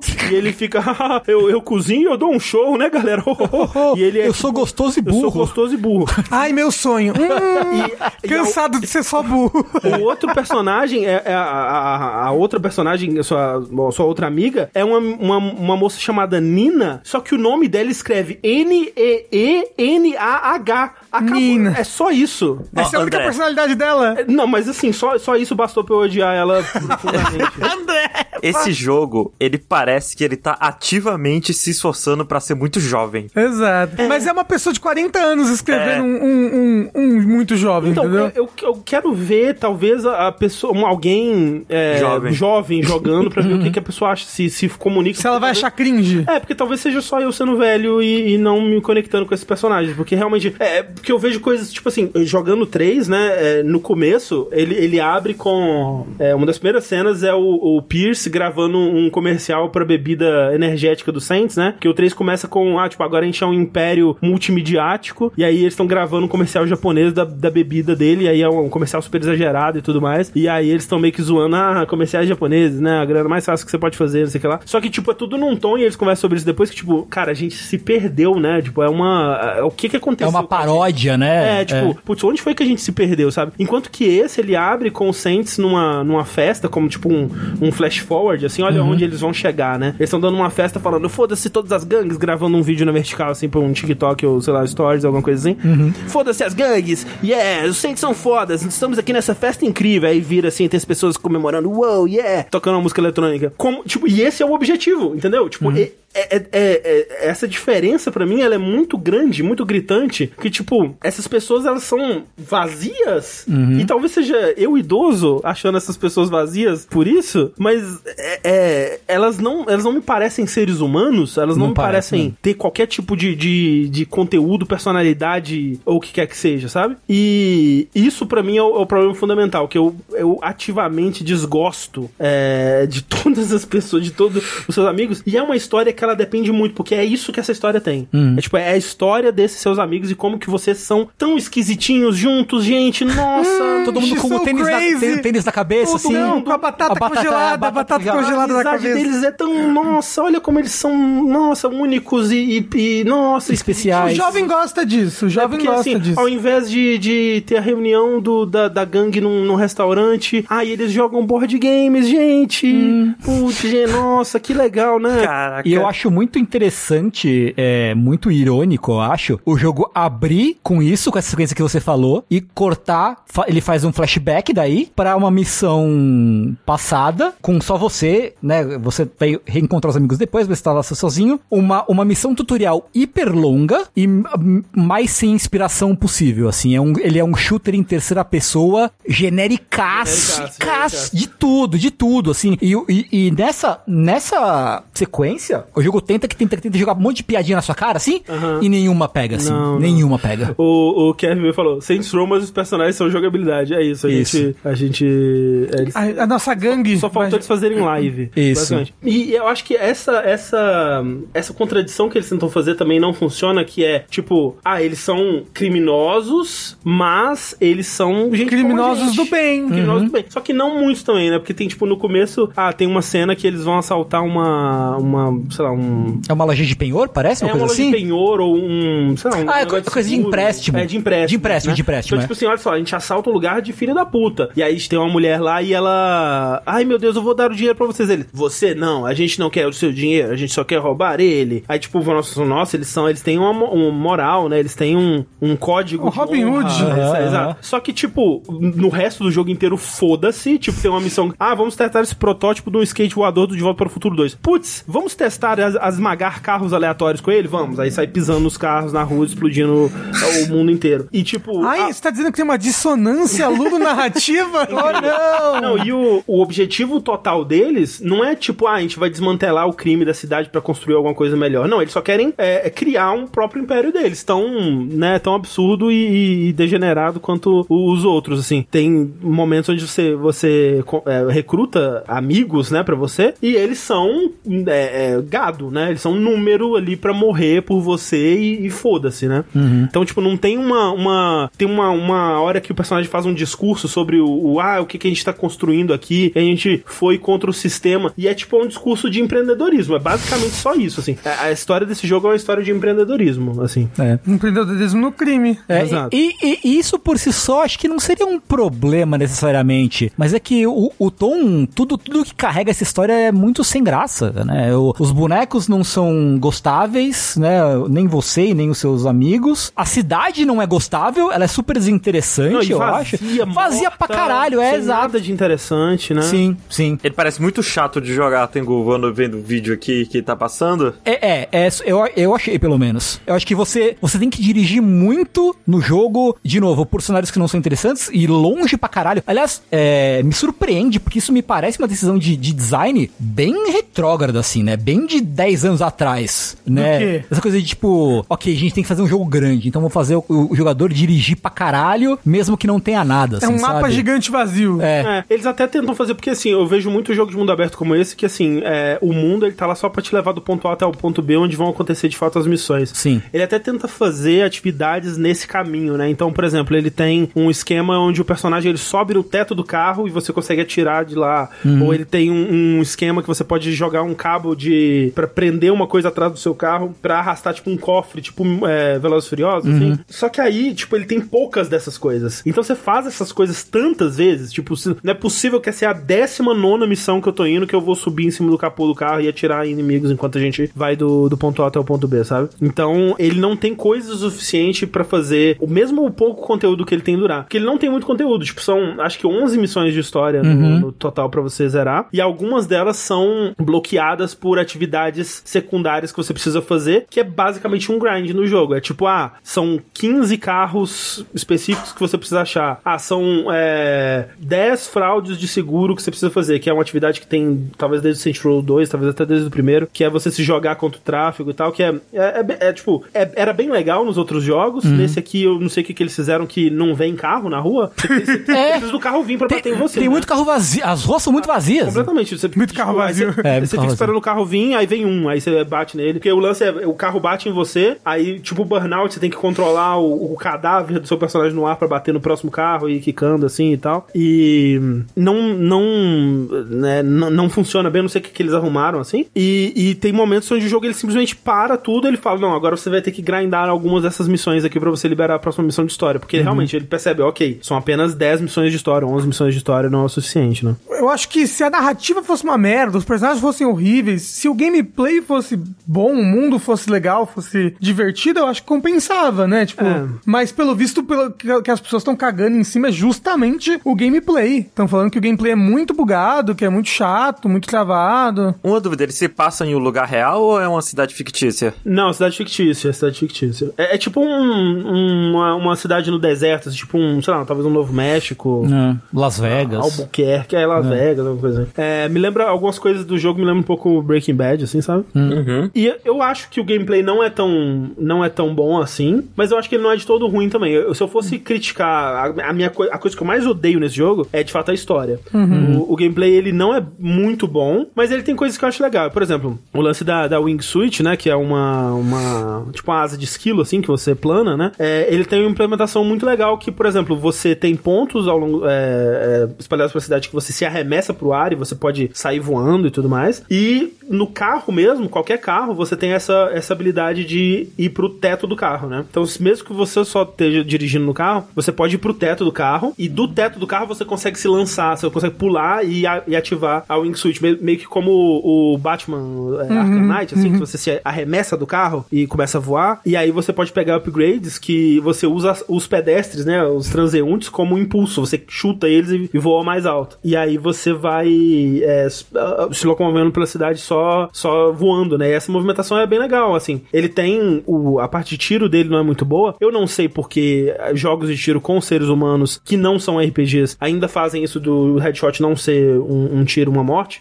Eu fico puto com o jogo que, que não é RPG que faz isso. Tipo, pelo menos justifica por que, que eu tô dando um tiro na cabeça e não tá matando. Ah, o cara tem um capacete, ou ele é um.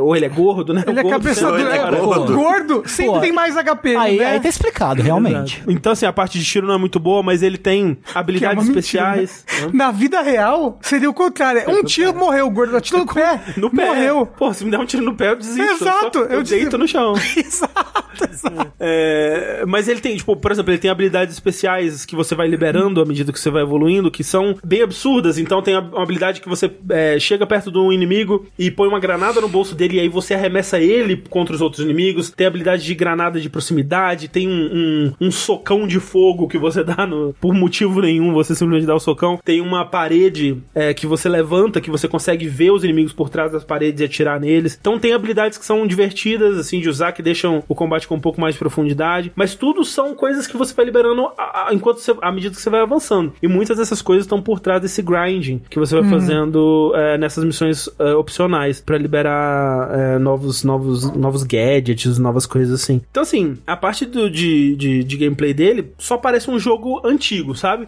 Mas não necessariamente um jogo muito ruim, assim. Eu gostava de dirigir o carro, gostava de, sabe, é, sair voando por aí. Quando vinha o tirinho era, era meio triste, era triste porque toda missão terminava com um tiroteio, sabe? Tipo, ah, a gente vai passear na praia. Aí, putz, veio a gangue. Tem episódio da praia. É, a gente vai, putz, é, é, andar de barco. Aí vem uns caras, tem que tirar uns caras. É- é- é, ele tem poucas, poucas Pouca interações com o mundo, né? Poucas opções do que fazer agora que a gente tá numa missão, então sempre a, é, voltava pra isso. Mas eu, eu queria falar sobre a história do jogo, sobre pra onde a história vai, assim. Pode eu, falar. Eu, eu, Assim, ah, então por deu um mim- aviso às pessoas e, né? eu tipo a, a, a premissa da história do jogo ela é hum, ela começa bem interessante né porque ela é, são, são esses quatro amigos que eles estão morando meio que numa república é, e tem todo o lance nossa como que a gente vai pagar o aluguel? Ah não a gente tem que cometer crimes. Que é hilário porque quando você comete seu primeiro crime, você ganha, tipo, 10 mil dólares e, e, tipo, porra, acaba, resolveu, né, meu, minha gente? Mas. Podia aí- parar, né? Bom, e aí quando você vai ver, tipo, quando, à medida que vai avançando, você vai percebendo que, ok, o seu personagem, ele tá trabalhando pra uma, uma empresa militar privada, né, uma- um exército privado aí, que é o Marshall. É, o, o Kev, que é o cara sem camisa, ele tá trabalhando ele, pra uma gangue que é meio que uns anônimos, assim, que eles são da internet e eles querem a liberdade. Esse E- Kevin é o nerd? Não, o Kevin é Não, é o sem, é o- camiseta. O, gostoso, sabe? Ah, Gostoso e e quem é o nerd? Não tem um que é um nerd? É, então, e o, e o, O Eli. O, o Eli, ele, ele é meio que. Ele, eu acho que ele não faz parte de nenhuma gangue, acho que ele é, Ah. ele é do. Eu acho que ele é só um RPGista, não sei. Mas a, a Um Nina. RPGista. A Nina, ela faz parte do, dos, dos Panteros, que é uma gangue latina e tudo mais. E nesse começo é interessante porque você vai vendo que, tipo, putz, eles moram juntos, eles são amigos, mas no trabalho eles são rivais. Amigos e rivais. Que bonito. Então eles vão assim, ah, tipo, ah, é, a gente vai. é, nossas gangues vão se enfrentar aqui, mas eu vou te avisar antes pra você saber, pra você ter uma vantagem antes, porque, tipo, meio que foda-se a gangue, só me importo com você, porque você é meu verdadeiro amigo. Mas, né, com os eventos do jogo, eles acabam sendo demitidos ou, ou, é, indo contra essas gangues pra fundar a própria parada deles. E aí, né, pra quem tá vendo o, a versão ao vivo do podcast, tá tendo um vídeo que é da introdução do jogo, que é uma introdução de você trabalhando pra Marshall, onde vocês capturam um cara que ele é tipo um super matador fodão, assim, um cara do bigode, assim, que ele é muito ah, sinistro e ele enfrenta é, é, exércitos sozinho e o cara é quatro, é, e você consegue prender ele, né? Quando você vai contra a Marshall, e aí, né, um pouco de, de spoilers aqui, é, você acaba invadindo uma prisão deles e liberta esse cara pra ele te ajudar num grande roubo de, de trem que vocês estão planejando lá. E aí você liberta ele, você começa a planejar o, o roubo do trem e chama ele pro episódio da praia. Vocês vão né, sair com, numa van pelo, pelo, pela cidade, se divertindo e tendo um, um dia feliz de arte e diversão alegre e pura. E aí o cara, ele vai e... Putz, caralho, amiza, poder da amizade, coisa linda, cara. Incrível, pô. Isso é... Né, eu adorei. Agora eu sou um amigo do Saints. Que legal. E aí, vocês fazem a missão do trem e tudo mais, a, a coisa toda acontece lá. E aí vocês vão dar uma festa, que é a festa que abre o jogo, né? E alguém te dá uma facada e te enterra. Odeio quando isso acontece. É, e quem te dá a facada e te enterra? Esse cara, o bigode. Uou! Twist, uau! Só que por que que ele te enterra e te dá a facada? Porque a sua amizade com, esses, com essas pessoas é tão linda e pura que ele quer assumir o seu lugar. Ele quer Caralho. ser você pra ser amigo dessas pessoas e tão incríveis e puras e perfeitas. Animal. Essa é a Foda. história do jogo. Evangelion isso aí. E aí, Evangelho. É. Assim, se, se fosse bem tratado, idiota o suficiente, eu acho que eu gostaria. então, se os, se os personagens fossem legais, né? Funcionaria. O menos, me convenceu, vou comprar. justo, justo. É, e aí tem uma cena assim onde você vai salvar os seus amigos e aí ele fala: "Você não é bom o suficiente para proteger eles". Aí ele o seu personagem fala: "Mas eu não protejo eles, eles é que me protegem". Ai, Uou! tocante. Kingdom Hearts. tocante. Nossa, eu tava pensando assim, cara, esse, esse jogo, pra mim, eu tava pensando, tentando definir ele. Ele é tipo como se é, Velozes Furiosos tivesse os personagens de Life is Strange, mas não. É Velozes Furiosos com os personagens de Kingdom Hearts. é meio que isso, assim. Pô, mas quando você fala isso, você me vende muito o jogo, André. Caralho. Talvez alguém ache legal a história, nossa. Que me parece, com o André falando, parece. Com, com o André contando, parece um ruim interessante. é. Né? Mas talvez seja um ruim ruim mesmo, né? Assim, eu recomendo, eu convido a todos a jogarem e tirarem suas próprias conclusões, né? E, é, realmente, uma outra coisa que é importante ser dita é o jogo, ele tem esse, esse essa carinha de baixo orçamento, de jogo antigo e tudo mais, e ele é curto e essa coisa toda, só que ele tá sendo vendido por preço cheio. Olha, 300 reais. É, ele tá se- é, eu acho que na- é porque ele tá só na Epic, né? E na Epic ele tá cento e pouco. Eles fizeram a conversão legal do preço lá. Mas em console ele tá 60, re- 60 dólares. Então, tipo assim, não é 70 pelo menos, mas ainda é 60. O que eu acho que não condiz com o que eles entregam aqui. Porque realmente você vê que é um jogo é, de orçamento menor, né? É, é- é um jogo da Embracer, afinal de contas. Você, tem, você sente porque ele tem um orçamento menor. Mas, mas e, e- e as coisas de Saints Row que eram bem legais, assim, tipo, armas malucas iradas. Tem. É, tipo, ele tem uma ou outra, assim. um- uma, a coisa mais maluca que ele tem é um- uma arma que você consegue desses grinds, assim. Que eu também não fiz todos, né? Então talvez tenha mais coisas. Mas a, que eu- a mais maluca que eu peguei é uma arma que você joga no inimigo e aí ele sai voando, assim. Tipo, não tem, tipo, a arma do dubstep. Arma do tubarão. a arma do tubarão, não tem nada disso, assim. Ele, ele é mais pé no chão mesmo. Isso me desanima muito. É. E se eu pegar o Saints Row 3 pra jogar? É mais legal? Então, eu fiquei nessa dúvida, porque quando eu terminei ele, eu terminei com um gosto muito amargo, assim, eu achei um jogo muito ruim mesmo, é, em, em vários sentidos, né, tanto na parte de, de polimento, na parte da história, na parte de jogo mesmo. Ele é muito já tava- bugado, tão já falando. tava bem saturado, ele é bem bugado, assim, vários momentos que o jogo simplesmente fechava porque ele, sei lá, ele decidiu fechar. É, bom, por exemplo, eu, eu não, cons- não conseguia pilotar o helicóptero que eu tinha. Eu entrava no helicóptero e eu acho que o que acontecia era que o mapa de reflexo, de reflexo do helicóptero, ele não tava bem acoplado ao helicóptero, então ele cobria a tela inteira. Caralho. Então eu helicóptero e eu não conseguia enxergar nada.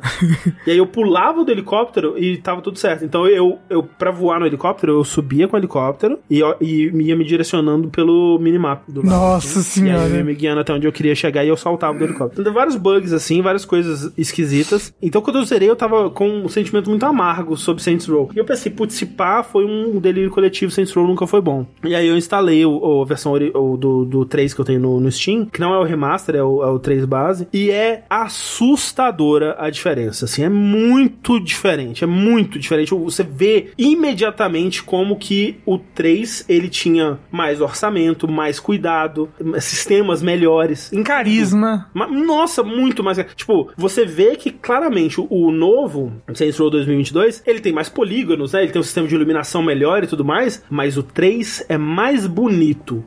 Por conta de direção de arte, por conta, tipo, a- a- a- o design de ser humano que ele tem, né? Você consegue. Tipo, eu, quando eu fui, eu fui criar o meu personagem, eu fiquei 40 minutos tentando criar um personagem maneiro, não consegui, e eu passei o jogo em. Metade do jogo eu joguei com o Colossus da Marvel de bigode, eu fiz um, um careca musculoso de metal, assim, com um bigode branco, e a outra metade eu fiz o Tobias Funk do Arrested Development azul. E foi o jeito que eu tive pra, tipo, pelo menos eu tô rindo desse personagem, tipo, se levando a sério e fazendo, sabe, tipo, três caras normais, assim, e o Tobias Funk de, sh- de shortinho jeans azul do lado, assim, sabe? Eu, putz, isso é legal. No 3, eu, nossa, criei muito rapidamente um personagem que eu falei, cara, que, que boneco maneiro. E tem a Laura Bailey, né? O 3 e o 4, a, uma, a, a voz feminina número 1 é a Laura Bailey, o que é muito importante. Eu acho que Laura Bailey é, é 80% do carisma de, de, de Saints Row é, 3, e, 3 e 4. É, é bizarro, assim, você vê, sabe, a, o- a qualidade do gameplay de tiro, sabe, de você dar um tiro e o personagem ele voar de, de uma forma divertida com, Sim, sim. com o ragdoll, é, a- a- o design das missões, ele ser uma, uma missão atrás da outra, cada uma, cada missão é diferente, os diálogos entre os personagens, tipo, você no carro com a Shaund e ela falando, ah, que é- essa cidade aqui eu tinha um ex aqui, aqui era o lugar onde eu fumava maconha e tudo mais, tipo, nada demais, mas um diálogo de 30 segundos que você, caralho, é um personagem, caralho, alguém escreveu um negócio no papel, outra pessoa leu e é um personagem, isso aqui é muito incrível. Tem algum resquício de personalidade além do, do conceito básico do boneco. É, tipo, você sente que, putz, esses personagens estão conversando, né? Existe algo, algo- É incrível, né? Tipo, é, porra, a mágica da, da, da escrita, eu vi ali. Coisa que eu não vi no, no, no jogo de 2022 de forma alguma. Então, é, eu pisquei assim, eu tinha jogado 3 horas do jogo. Uhum. Foi muito, muito chocante. Eu não tava esperando. Eu tava realmente, tipo, putz, né? Deve ter envelhecido mal pra caralho. Não vai ser legal. E foi muito legal, assim. Então, Então, é, bom. Eu então, não sei. então quer dizer que ao invés de jogar esse, a gente volta e rejoga o 3, é isso? Sim. Eu, Ok. eu apoio, hein? É. E é mais barato. Deve ficar mais barato mesmo. Não tem no Game Pass, não? Acho que tem o 2 só no Game Pass. É. Ah, O 2 o dois eu nunca joguei até o final. Em algum momento deve ter dado de graça na Epic. Ah, deve, né? É. A, a trilha sonora do novo é legal? Não é também muito. Eles tentam replicar o lance, porque no, no 3 teve aquela cena do que você invade a mansão lá com tocando o Power do Kanye West, né? Eles tentam fazer vários momentos assim, tocando aquela Get Free do Divines, tocando umas, umas outras músicas aí, mas não é muito legal, não. Eu não sei. Talvez no momento que chegou, chegaram esses momentos musicais, eu tava mais amargurado. É, mas nossa, não, eu, é, como eu falei, tem algumas coisas pra gostar no jogo, mas elas são, são bem raras, assim. Por exemplo, uma das. da- a melhor questline do jogo é uma que envolve LARP, né? Que é o RPG ao vivo, né? Que todo mundo se veste com papelão, umas armaduras assim, meio Mad Max, assim. E, e é é como se fosse o gameplay normal do jogo, só que tá todo mundo fingindo. Então você é, joga com arminha de nerf os caralho a quatro. E rolou um esforço grande nessas, nessas missões, porque tem todas as im- animações novas, né? Então quando o cara, você derrota o inimigo e ele cai no chão, e aí ele faz a, a animação do, do intestino dele saindo, assim, ele colocando com a mão, assim, e aí ele cai todo dramático, assim. Tem toda uma, uma série de animações é, únicas pra essas missões, que é, é divertido. E a única cena engraçada do jogo, pra mim, pra quem jogar aí, é a cena que é o encerramento dessa quest, é o finalzinho dessa, dessa questline, quando você vence os, os seus inimigos e tudo mais. Que é de fato uma, uma cena bem engraçada e eu é, genuinamente ri bastante. É. É uma cena engraçada. É boa. É uma É cena engraçada, de fato. uma boa réplica de um meme. É. bom, é bom. Qual o meme? Aquele, aquele, daquele filme super antigo em que a mulher atira no cara e ele fica. "Ah!" Ah, não, aí ela atira de novo, ele. "Ah!" Não conhecia, não. Ah, pô, não- a câmera procurando ele é muito bom. Assim, então, ali é. embaixo. É bom. E o Ó, 3 é o 3 10 10 reais. Steam, porra! É, eu não joguei o remaster do 3, eu não sei se é Ah. tão bom quanto, mas eu imagino que seja talvez melhor. E o pessoal tá dizendo que deram o remastered na Epic de graça. Ó, o 3 e o 4 estão na PS Plus Plus. Aí, porra. Vai pagar 10 reais no Steam. É. Mas, jogar no PC é sempre um erro. Depende. Né, O 4 eu nunca zerei porque eu joguei no PC. Mas fica- E aí tinha uma missão da história principal em que eu chegava, toda vez que eu ia falar com o NPC, o jogo crashava. E eu nunca consegui passar essa Ah, missão. o 4 eu zerei no PC e foi de boa. Então, pra mim, não foi. Porque eu jogar no PC. É algum bug aleatório que ninguém na internet vai ter, só eu, e eu não vou conseguir zerar. Saints Row, não recomendo. Ah, é, nota. nota naval. Nota, nota naval. O Sushi deu uma nota naval Sushi dele. também jogou. Vamos dar a nota aqui, peraí. Você quer dar uma nota, Tengu? Eu posso dar uma nota. Qual a nota? Pra mim, Saints Row, ele é um 1i. dá? Um I, caralho. Aí. Um H, vai. Um Um H. Um H. Porra, eu achei que você ia aumentar a interessância. Não, ele é o jogo mais desinteressante do mundo. Ó, eu vou, eu vou dar a nota. É, peraí, peraí, peraí, peraí. Eu vou dar a nota 4G ou 4H? 4G. 4G. Bom. 4G. Bom. Você gostou muito do gameplay, então? Pra- Não, Que não. porque ele tá no ruim. Ah, ok. E o sushi, a nota que ele deu foi F3. Olha só, to- três. todo mundo no quadrante ruim. Tá aí. Assim, de fato, eu acho Ah, não, que o consenso é que não é um jogo bom. Desculpa, desculpa, essa é a nota do multiversos. É H1. Nossa senhora. Igual- Igualzinho a. Ah, meu, não tenho... Tamo Gêmeos.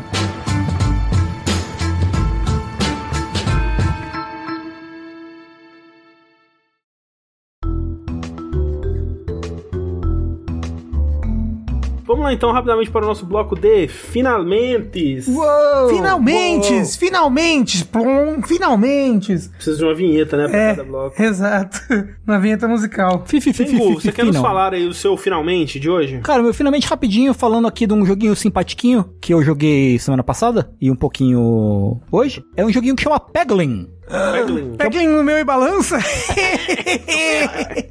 É, se for o que eu tô pensando, eu conheço. Que é uma mistura de Peggle com Goblin. Olha aí. Olha só. Isso, eu conheço, é esse mesmo. É um jogo sobre um goblinzinho que enfrenta monstrinhos na sua aventura medieval, só que via Peggle, basicamente. Olha aí. Então você tem pedrinhas que você arremessa num, num, num, num, num board de patinco. E aí, dependendo de quantas, quantas pedras você consegue quebrar, quantas bombas você consegue eh, acender e estourar e tal, você dá uma quantidade de dano diferente. Então, peraí, Peggle, eu nunca, joguei Peggle. Uhum. É, é sobre o quanto, quanto você consegue fazer a bolinha que cai, não necessariamente onde ela cai? Não, o, o Peggle, ele é sobre você apagar todas as bolinhas. Ah, então, é. Isso, Então, exato. o Não, e, e você aonde ela cai também. É, Porque tem- tem- dependendo de onde ela cair, você, você ganha uma bolinha extra, É, entendeu? no Peglin tem fase que importa, fase que não importa. Entendi. né? entendi. E aí, é legal, assim, um jogo, um gameplay simples, né? Bem simples, mas aí você tem a, é, tem a pedrinha normal, beleza. Aí, mas tem a pedrinha que multiplica, que ela vira duas. Aí tem a pedrinha que ela, ela ativa pegs, né? As, as pedrinhas que já foram ativadas.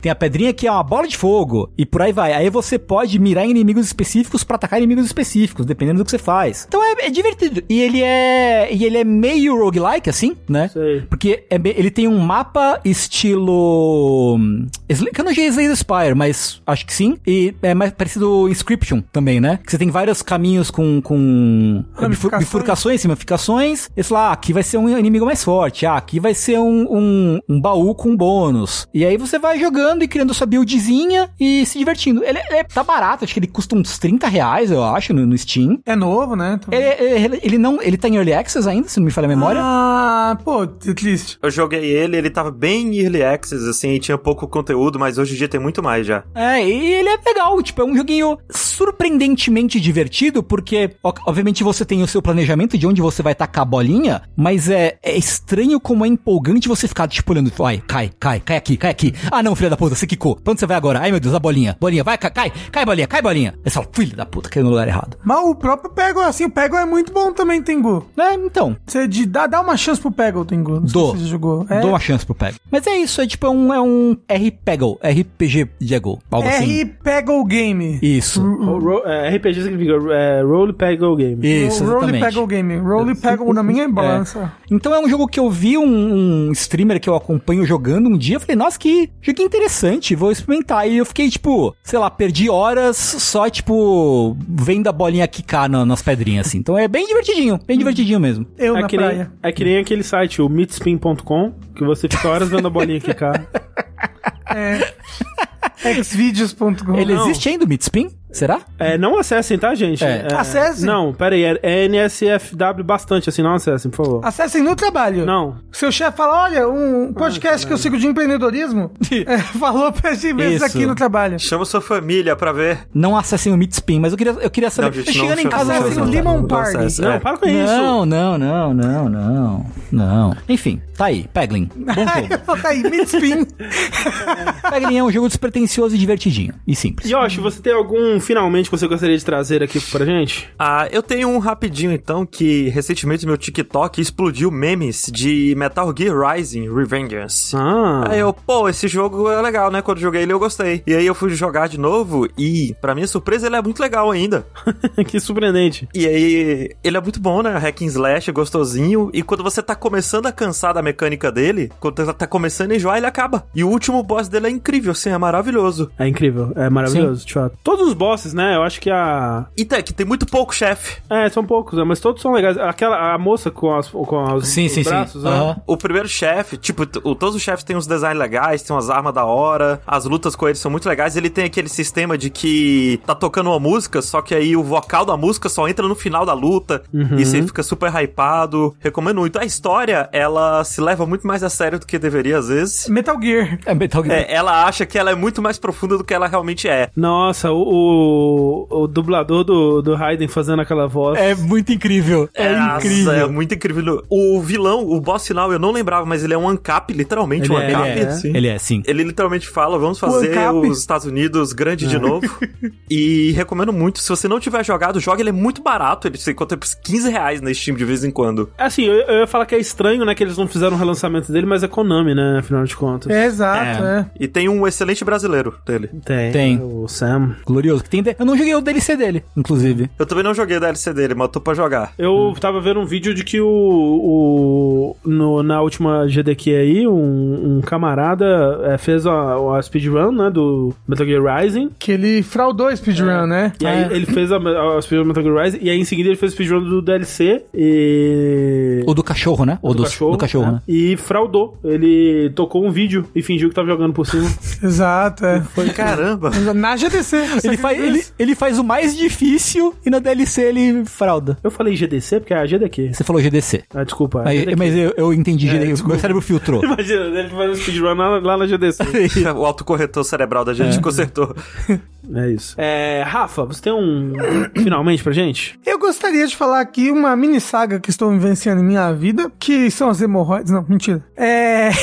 que é. Eu zerei Cult of the Lamb. Olha aí. Depois continuei jogando, um dos poucos jogos que eu consegui continuar jogando pós-vértice, assim, que eu falei, não, esse eu vou zerar. Caralho, chega vértice de me amaldiçoar com jogos que eu nunca vou conseguir zerar. Zerei, me diverti bastante até o final. Entendi muito do que, do que fez eu gostar dele, talvez a, a maneira como, apesar de tudo, tudo, ele é um jogo bem pouco punitivo. Gosto muito, na verdade, que a parte de gerenciamento dele é fácil.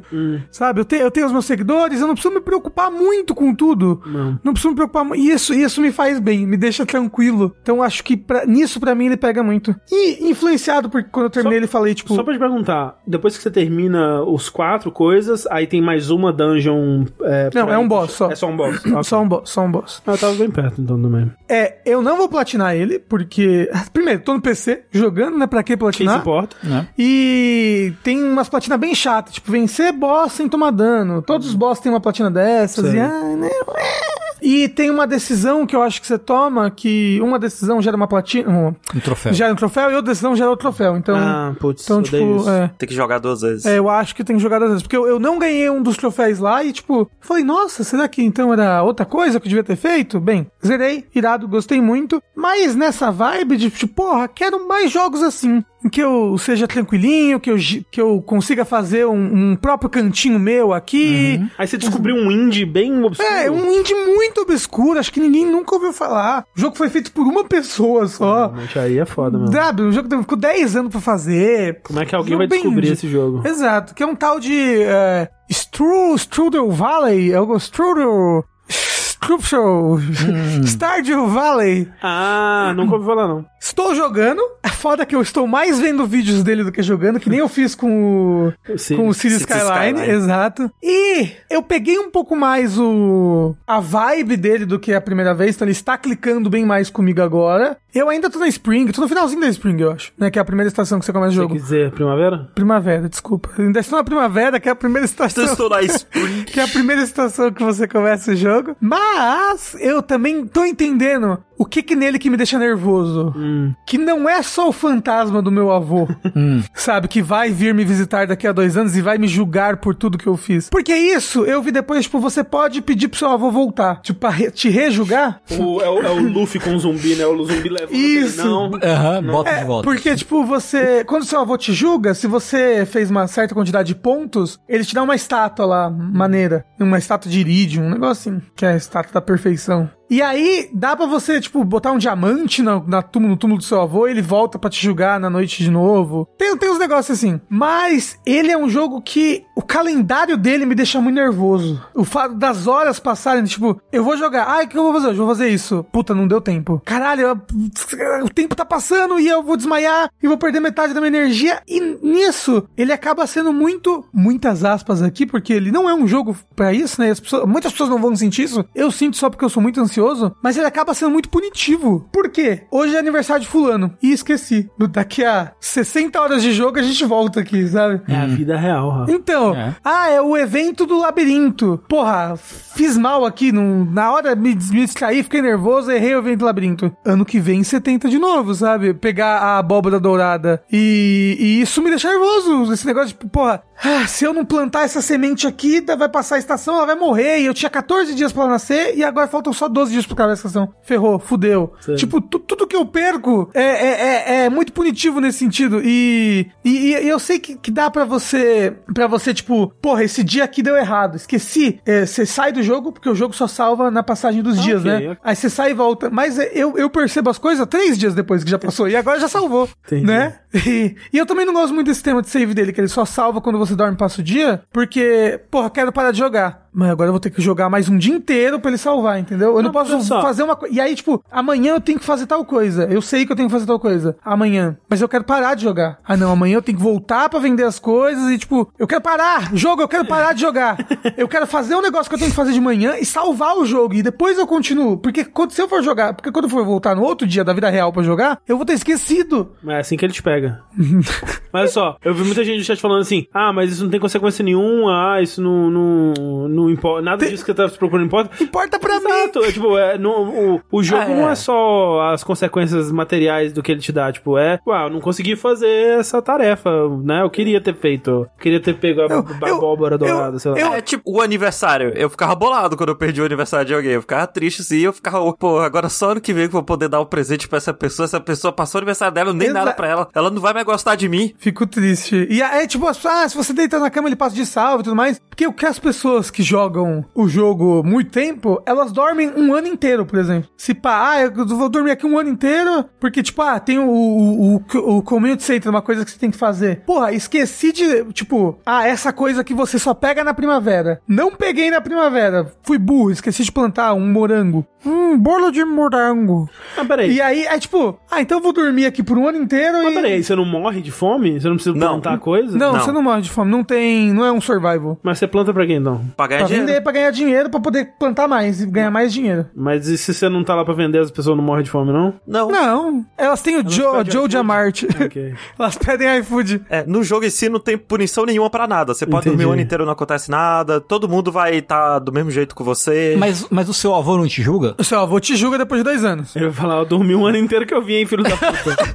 Daí ele chega e fala, e aí, filho? Aí você fala, ih, volta ano que vem. Ele, beleza, aí ele vai embora. Mas, então, mas essa é a minha dúvida. Quais os desdobramentos do seu avô te julgar de forma negativa? É, só que você não vai ganhar a estátua bonita. É, tipo, o, e o avô é super wholesome ainda. Tipo, É, ele- ele não fala é o- nada. Ele, o avô ele não vai do- chegar, ô seu neto filho da puta preguiçoso do caralho, te der fazer, você fez nada. Porque isso seu é um pouco baseado. Eu tava conversando com a Amélia sobre isso. Ah. É um pouco. é mu- muito desse jogo é baseado em Harvest Moon, né? Certo. E acho que o Harvest Moon do Super Nintendo, o jogo não aguentava um save de mais de dois anos. Uhum. Então no final do segundo ano, seu avô te julgava pela sua fazenda e acabava. Sei. Acabava o jogo, Ok. end, fim. E ele te julgava forte, assim. Forte. Você foi um bosta, sua fazenda foi um lixo. Entendi. Você é um pedaço de bosta. Que nem na vida real, então. Exato. Sei. Mas, mas é isso, esse, esse negócio da passagem do tempo e de esqueci um negócio. Fudeu. Ano que vem você vê isso. Você não vai conseguir completar o Community Center nessa estação aqui, porque você esqueceu de algum negócio. Ah, peraí. isso, isso me deixa nervoso e bolado. Mas dito isso, eu estou amando jogar o Mas jogo. como é que faz pra dormir um ano? Você escolhe, você quer dormir um ano. Não, você vai na cama, volta, vai na cama, não, volta, vai na cama, volta, vai na Fudeu. cama, volta, vai na cama, volta. Não não. Deus me livre. Entendeu? Você fica assim até passar um Quantos ano. dias tem um ano? 100 dias, acho. Não, menos, né? Cada esta... Acho que é mais, acho que é 120 dias. 365, né? Não, não é possível. É, é, cada estação tem uns em torno de 30 dias. Então, é 28 vezes 4. Pronto. 132. Tem que fazer 132 vezes. Tá me dizendo que nesse mundo todo mês é carnaval? Todo mês é carnaval, Foda. exato. E é um outro mundo, isso é muito legal. A lore dele é super legal. As, a, ele, tem, ele é um jogo extremamente completo, assim, com um zilhão de coisas pra você fazer. E agora ele tem até uma nova ilha que você vai depois que você, que você zera o jogo, sei lá. Depois que você passa dois anos, não sei. Você vai pra essa nova ilha e lá tem outra fazenda, com outros NPCs, com outra dungeon, com outro tudo. E, tipo, é bem irado. avô pra te julgar. Outra avó pra te jogar. Você é a sua avó. avó. Vocês são muito a mesma É. pessoa, Rafa. Ele que mora lá em casa. o, fica lá me sugando. Que isso? Que isso? Energias, energias. É, mas eu, eu acho que eu vou tentar arriscar jogar aquele Graveyard Keeper. Sei. Ih, Graveyard Keeper, não sei se... Eu joguei um pouquinho desse jogo aí, não é bom não, hein? Então, É, mas é porque ele é um Keeper jogo é- que mudou muito do Ah, lançamento ok. pra cá Ah, é. E acrescentou muitas coisas. É que o Graveyard Keeper dá ansiedade, assim. Ó, Não, porque ele, ele tem um. Eu tava vendo alguém falar justamente sobre o negócio da ansiedade dele e tudo mais. Que ele é um jogo que você pode perder as coisas, mas o ciclo dele é um ciclo de semana só. Então você faz isso, isso daqui na semana seguinte. Ponto, entendeu? Sete dias, acabou. E parece que, que os DLCs realmente adicionam muita coisa nele. É bem bacana. Vou tentar jogar pra ver, mas vou continuar jogando Stardew Valley. aí. Esqueci de falar. Deem uma olhada no Runted Chocolatier. Acho que é isso. Que é o jogo novo do moço, né? O jogo novo Ah, do, tá, do sei, moço. Ah. Você viu? É um Stardew Vi, Valley vi. de um... Vou falar pro Tengu então. É um Stardew Valley, Tengu, que o André já viu. Aham. É, e literalmente é um Stardew Valley, é tipo, mesmo, mesmo gráfico, mesmo o, o HUD, sabe? Muito, muito Stardew Valley. Só que você é um dono, você herdou uma fábrica abandonada de chocolates. Eu, eu acho que eu vi isso em algum lugar. Ih, E aí, Nankin? E o seu objetivo é matar criança. Não, e aí, tipo, você tem um, armário mágico que você, tipo, vai num, num, pra Nárnia fazer umas quests, coisa assim, pra dar upgrade na sua fábrica mágica de chocolates, entendeu? Ok. É, parece bem legal, parece bem bacana. Tô animado pra quando ele vier. O nome é. co- Como é que é? Haunted Chocolatier? É, o chocolateiro amaldiçoado. É, é, é, Assombrado, mal assombrado. Isso, chocolateiro assombrado. Eu só queria no meu finalmente aqui falar rapidamente sobre o teaser de The Last of Us da HBO, vocês viram? Não. Eu vi. Não. Porra. O final é incrível. muito bom quando aparece um É dragão. incrível. Quando aparece o dragão. É, pois é, não, eu vi, eu vi, lembrei agora. É porque, é porque teve o. Era um, era um compilado de todas as coisas que vai lançar, né? Da HBO. E aí no final tem um Game of Thrones, assim. Ah, aí sei. a pessoa que recortou deixou. E aí tem um dragão no final. É, mas eu gostei, sabe porque, olha só. Porque The Last of Us é bom, né? E aí, o dragão? E eles escolheram pra mostrar no trailer a melhor cena do jogo, né? Que é a cena da, da discussão na, na fazendinha lá. Uhum, uhum. E ainda não sei sobre Bella Ramsey como Ellie, mas já estou mundinho Pedro Pascoal o meu Joe. Entendi. Sempre foi, desde o começo. Quem é, quem é Troy Baker? Não conheço. Nunca vi. E tem literalmente uma fala, né, no, no trailer. É, tem, o- fala, eles né? fazem um diálogozinho, né? Aquele lá, tipo, ah, todas as pessoas que eu conheço ou me abandonaram ou morreram. Aí ele fala, você não sabe o que é perda. E aparece o dragão. Aí o Joe fala, Ellie, we are the last of us. Isso. Muito legal essa parte do Essa trailer, parte, essa gostei. parte é boa mesmo, nossa. É, mas ó, tem o Bill no trailer, tem um dragão no trailer. É, aí, eu só queria dizer isso, só queria dizer que eu tô, assim, eu não deveria estar tão empolgado quanto eu tô, Deveria sim. Tá com Deveria sim. esperanças. é, mas eu acho que vai ser legal. Mais legal do que o remake do jogo mesmo que tá vindo aí. Mas da HBO Max? É, por quê? Como Vai ser cancelado. Você sabe, né? Já resolveu. Vai ter, não, vai ter uma temporada Ah, e mas- nunca mais. Ah, mas e vai for- deixar a história na metade. Não, mas se for uma temporada boa, tá Mas bom. aí vai sair Não. na HBO Max Discovery. Não, vai ser bem ruim. Que isso? Quer dizer, vai ser legal, mas vai ser cancelado e todo mundo vai ficar triste. Ah, é da HBO, não HBO Max, tá bom. Até aí eu não sei a diferença. É, mas é gente. Esses foram os nossos finalmente. Esse foi o nosso vértice. Agradecer novamente a presença do Yoshi. Uou, Digo, Yoshi. Hoje? Obrigado eu. Foi um prazer participar aqui deste podcast. Yoshi. Tão estranho chamar de Yoshi. É esquisito, né? Yoshi. É, chama de novo o pessoal aí pra conhecer o Rokushita. Vocês podem escutar, é só pesquisar por lá. Rokushita, R-O-K-U-S-H-I-T-A. Pra quem tá no ao vivo, tem aí no chat. Escutem lá, a gente fala sobre anime, a gente tem um programa sobre não anime. A gente tem pessoas com gostos muito diferentes lá no podcast. Teve um episódio até que a gente, por piada, copiou nota naval com bom, ruim, muito crime e pouco crime no anime. Bom, bom, gostei, gostei. Escutem lá, a gente faz live uma vez por semana. Semana que vem a gente vai gravar o Metros Asos, que é o programa sobre não anime. Semana que vem, no caso. Essa semana a gente vai gravar o Metros Asos, que é o programa sobre não anime. Espero vocês lá. Tem muita participação da Clarice. Tem, tem É um, verdade. um dos nossos grandes programas, é o Rokustar, foi com a Clarice, que é o de Odd Tex, que é um, um anime super subestimado, que é incrível. Oddtex é foda. É. E é isto. Quero saber quando volta a a live de Masterchef. Ah, é, a Live Masterchef tem que organizar com a Clarice pra gente fazer. E, antes da gente ir embora, lembrando novamente aí, quem puder ajudar a SUS, a gatinha epiléptica. Epi, epiléptica? Epilética. Epilética. Epilética? Não é epilética. É epilética. Epiléptica. Não. Não, é epilética. Epilética? Sim. A gatinha SUS, ajudem aí, por favor. O... Muitos custos no hospital. É, pra quem quiser entender melhor, tá rolando o, um comando aí no chat, exclamação SUS, com a thread da, da Thalissa, pra você entender melhor o que que tá rolando. Isso, mas pra quem tá ouvindo o podcast, a gente falou, falou que tava rolando no começo já. Mas é. Ajude a gatinha SUS. A, Xu- Xuxa. Xu- A Xuxa. A Xuxa. Ajude a SUS, tudo minúsculo, A-J-U-D-E-A-S-U-S, arroba gmail.com. Essa é a chave Pix. O que você puder, por favor. E também ajuda a gente, né? É, relembrando aí, estamos aí sempre, sempre com o nosso chapéu é, esticado, né? Nós não somos gatinhos nem epiléticos, mas precisamos da sua contribuição. Gatinho, vocês são. né? Estamos, estamos aí presentes no, no, no, no Patreon, no Padrim, no PicPay ah, e aqui na Twitch também, obviamente. Em breve, uma nova opção aí pra você é, contribuir Recorrentemente. recorrentemente Reza a lenda, né? com o Pix. Né? É, reza Aí vai ser top, vai ser show. Ah, e também ajude comprando camisetas lá no, na Chicorrei, né? Chicorrei.com.br. Tem estampas de jogabilidade pra você comprar o quê? A sua camisa, a sua camiseta, seja lá como você chame o, o pano que você bota no seu torso. E é isso aí. É isso, gente. E enquanto você não compra uma camiseta de jogabilidade, eu sou o André Campos. Eu sou o Rafael Kina. Eu tô com frio. E eu sou Yosho Hashi. Até a próxima, gente. Tchau, tchau. Miau.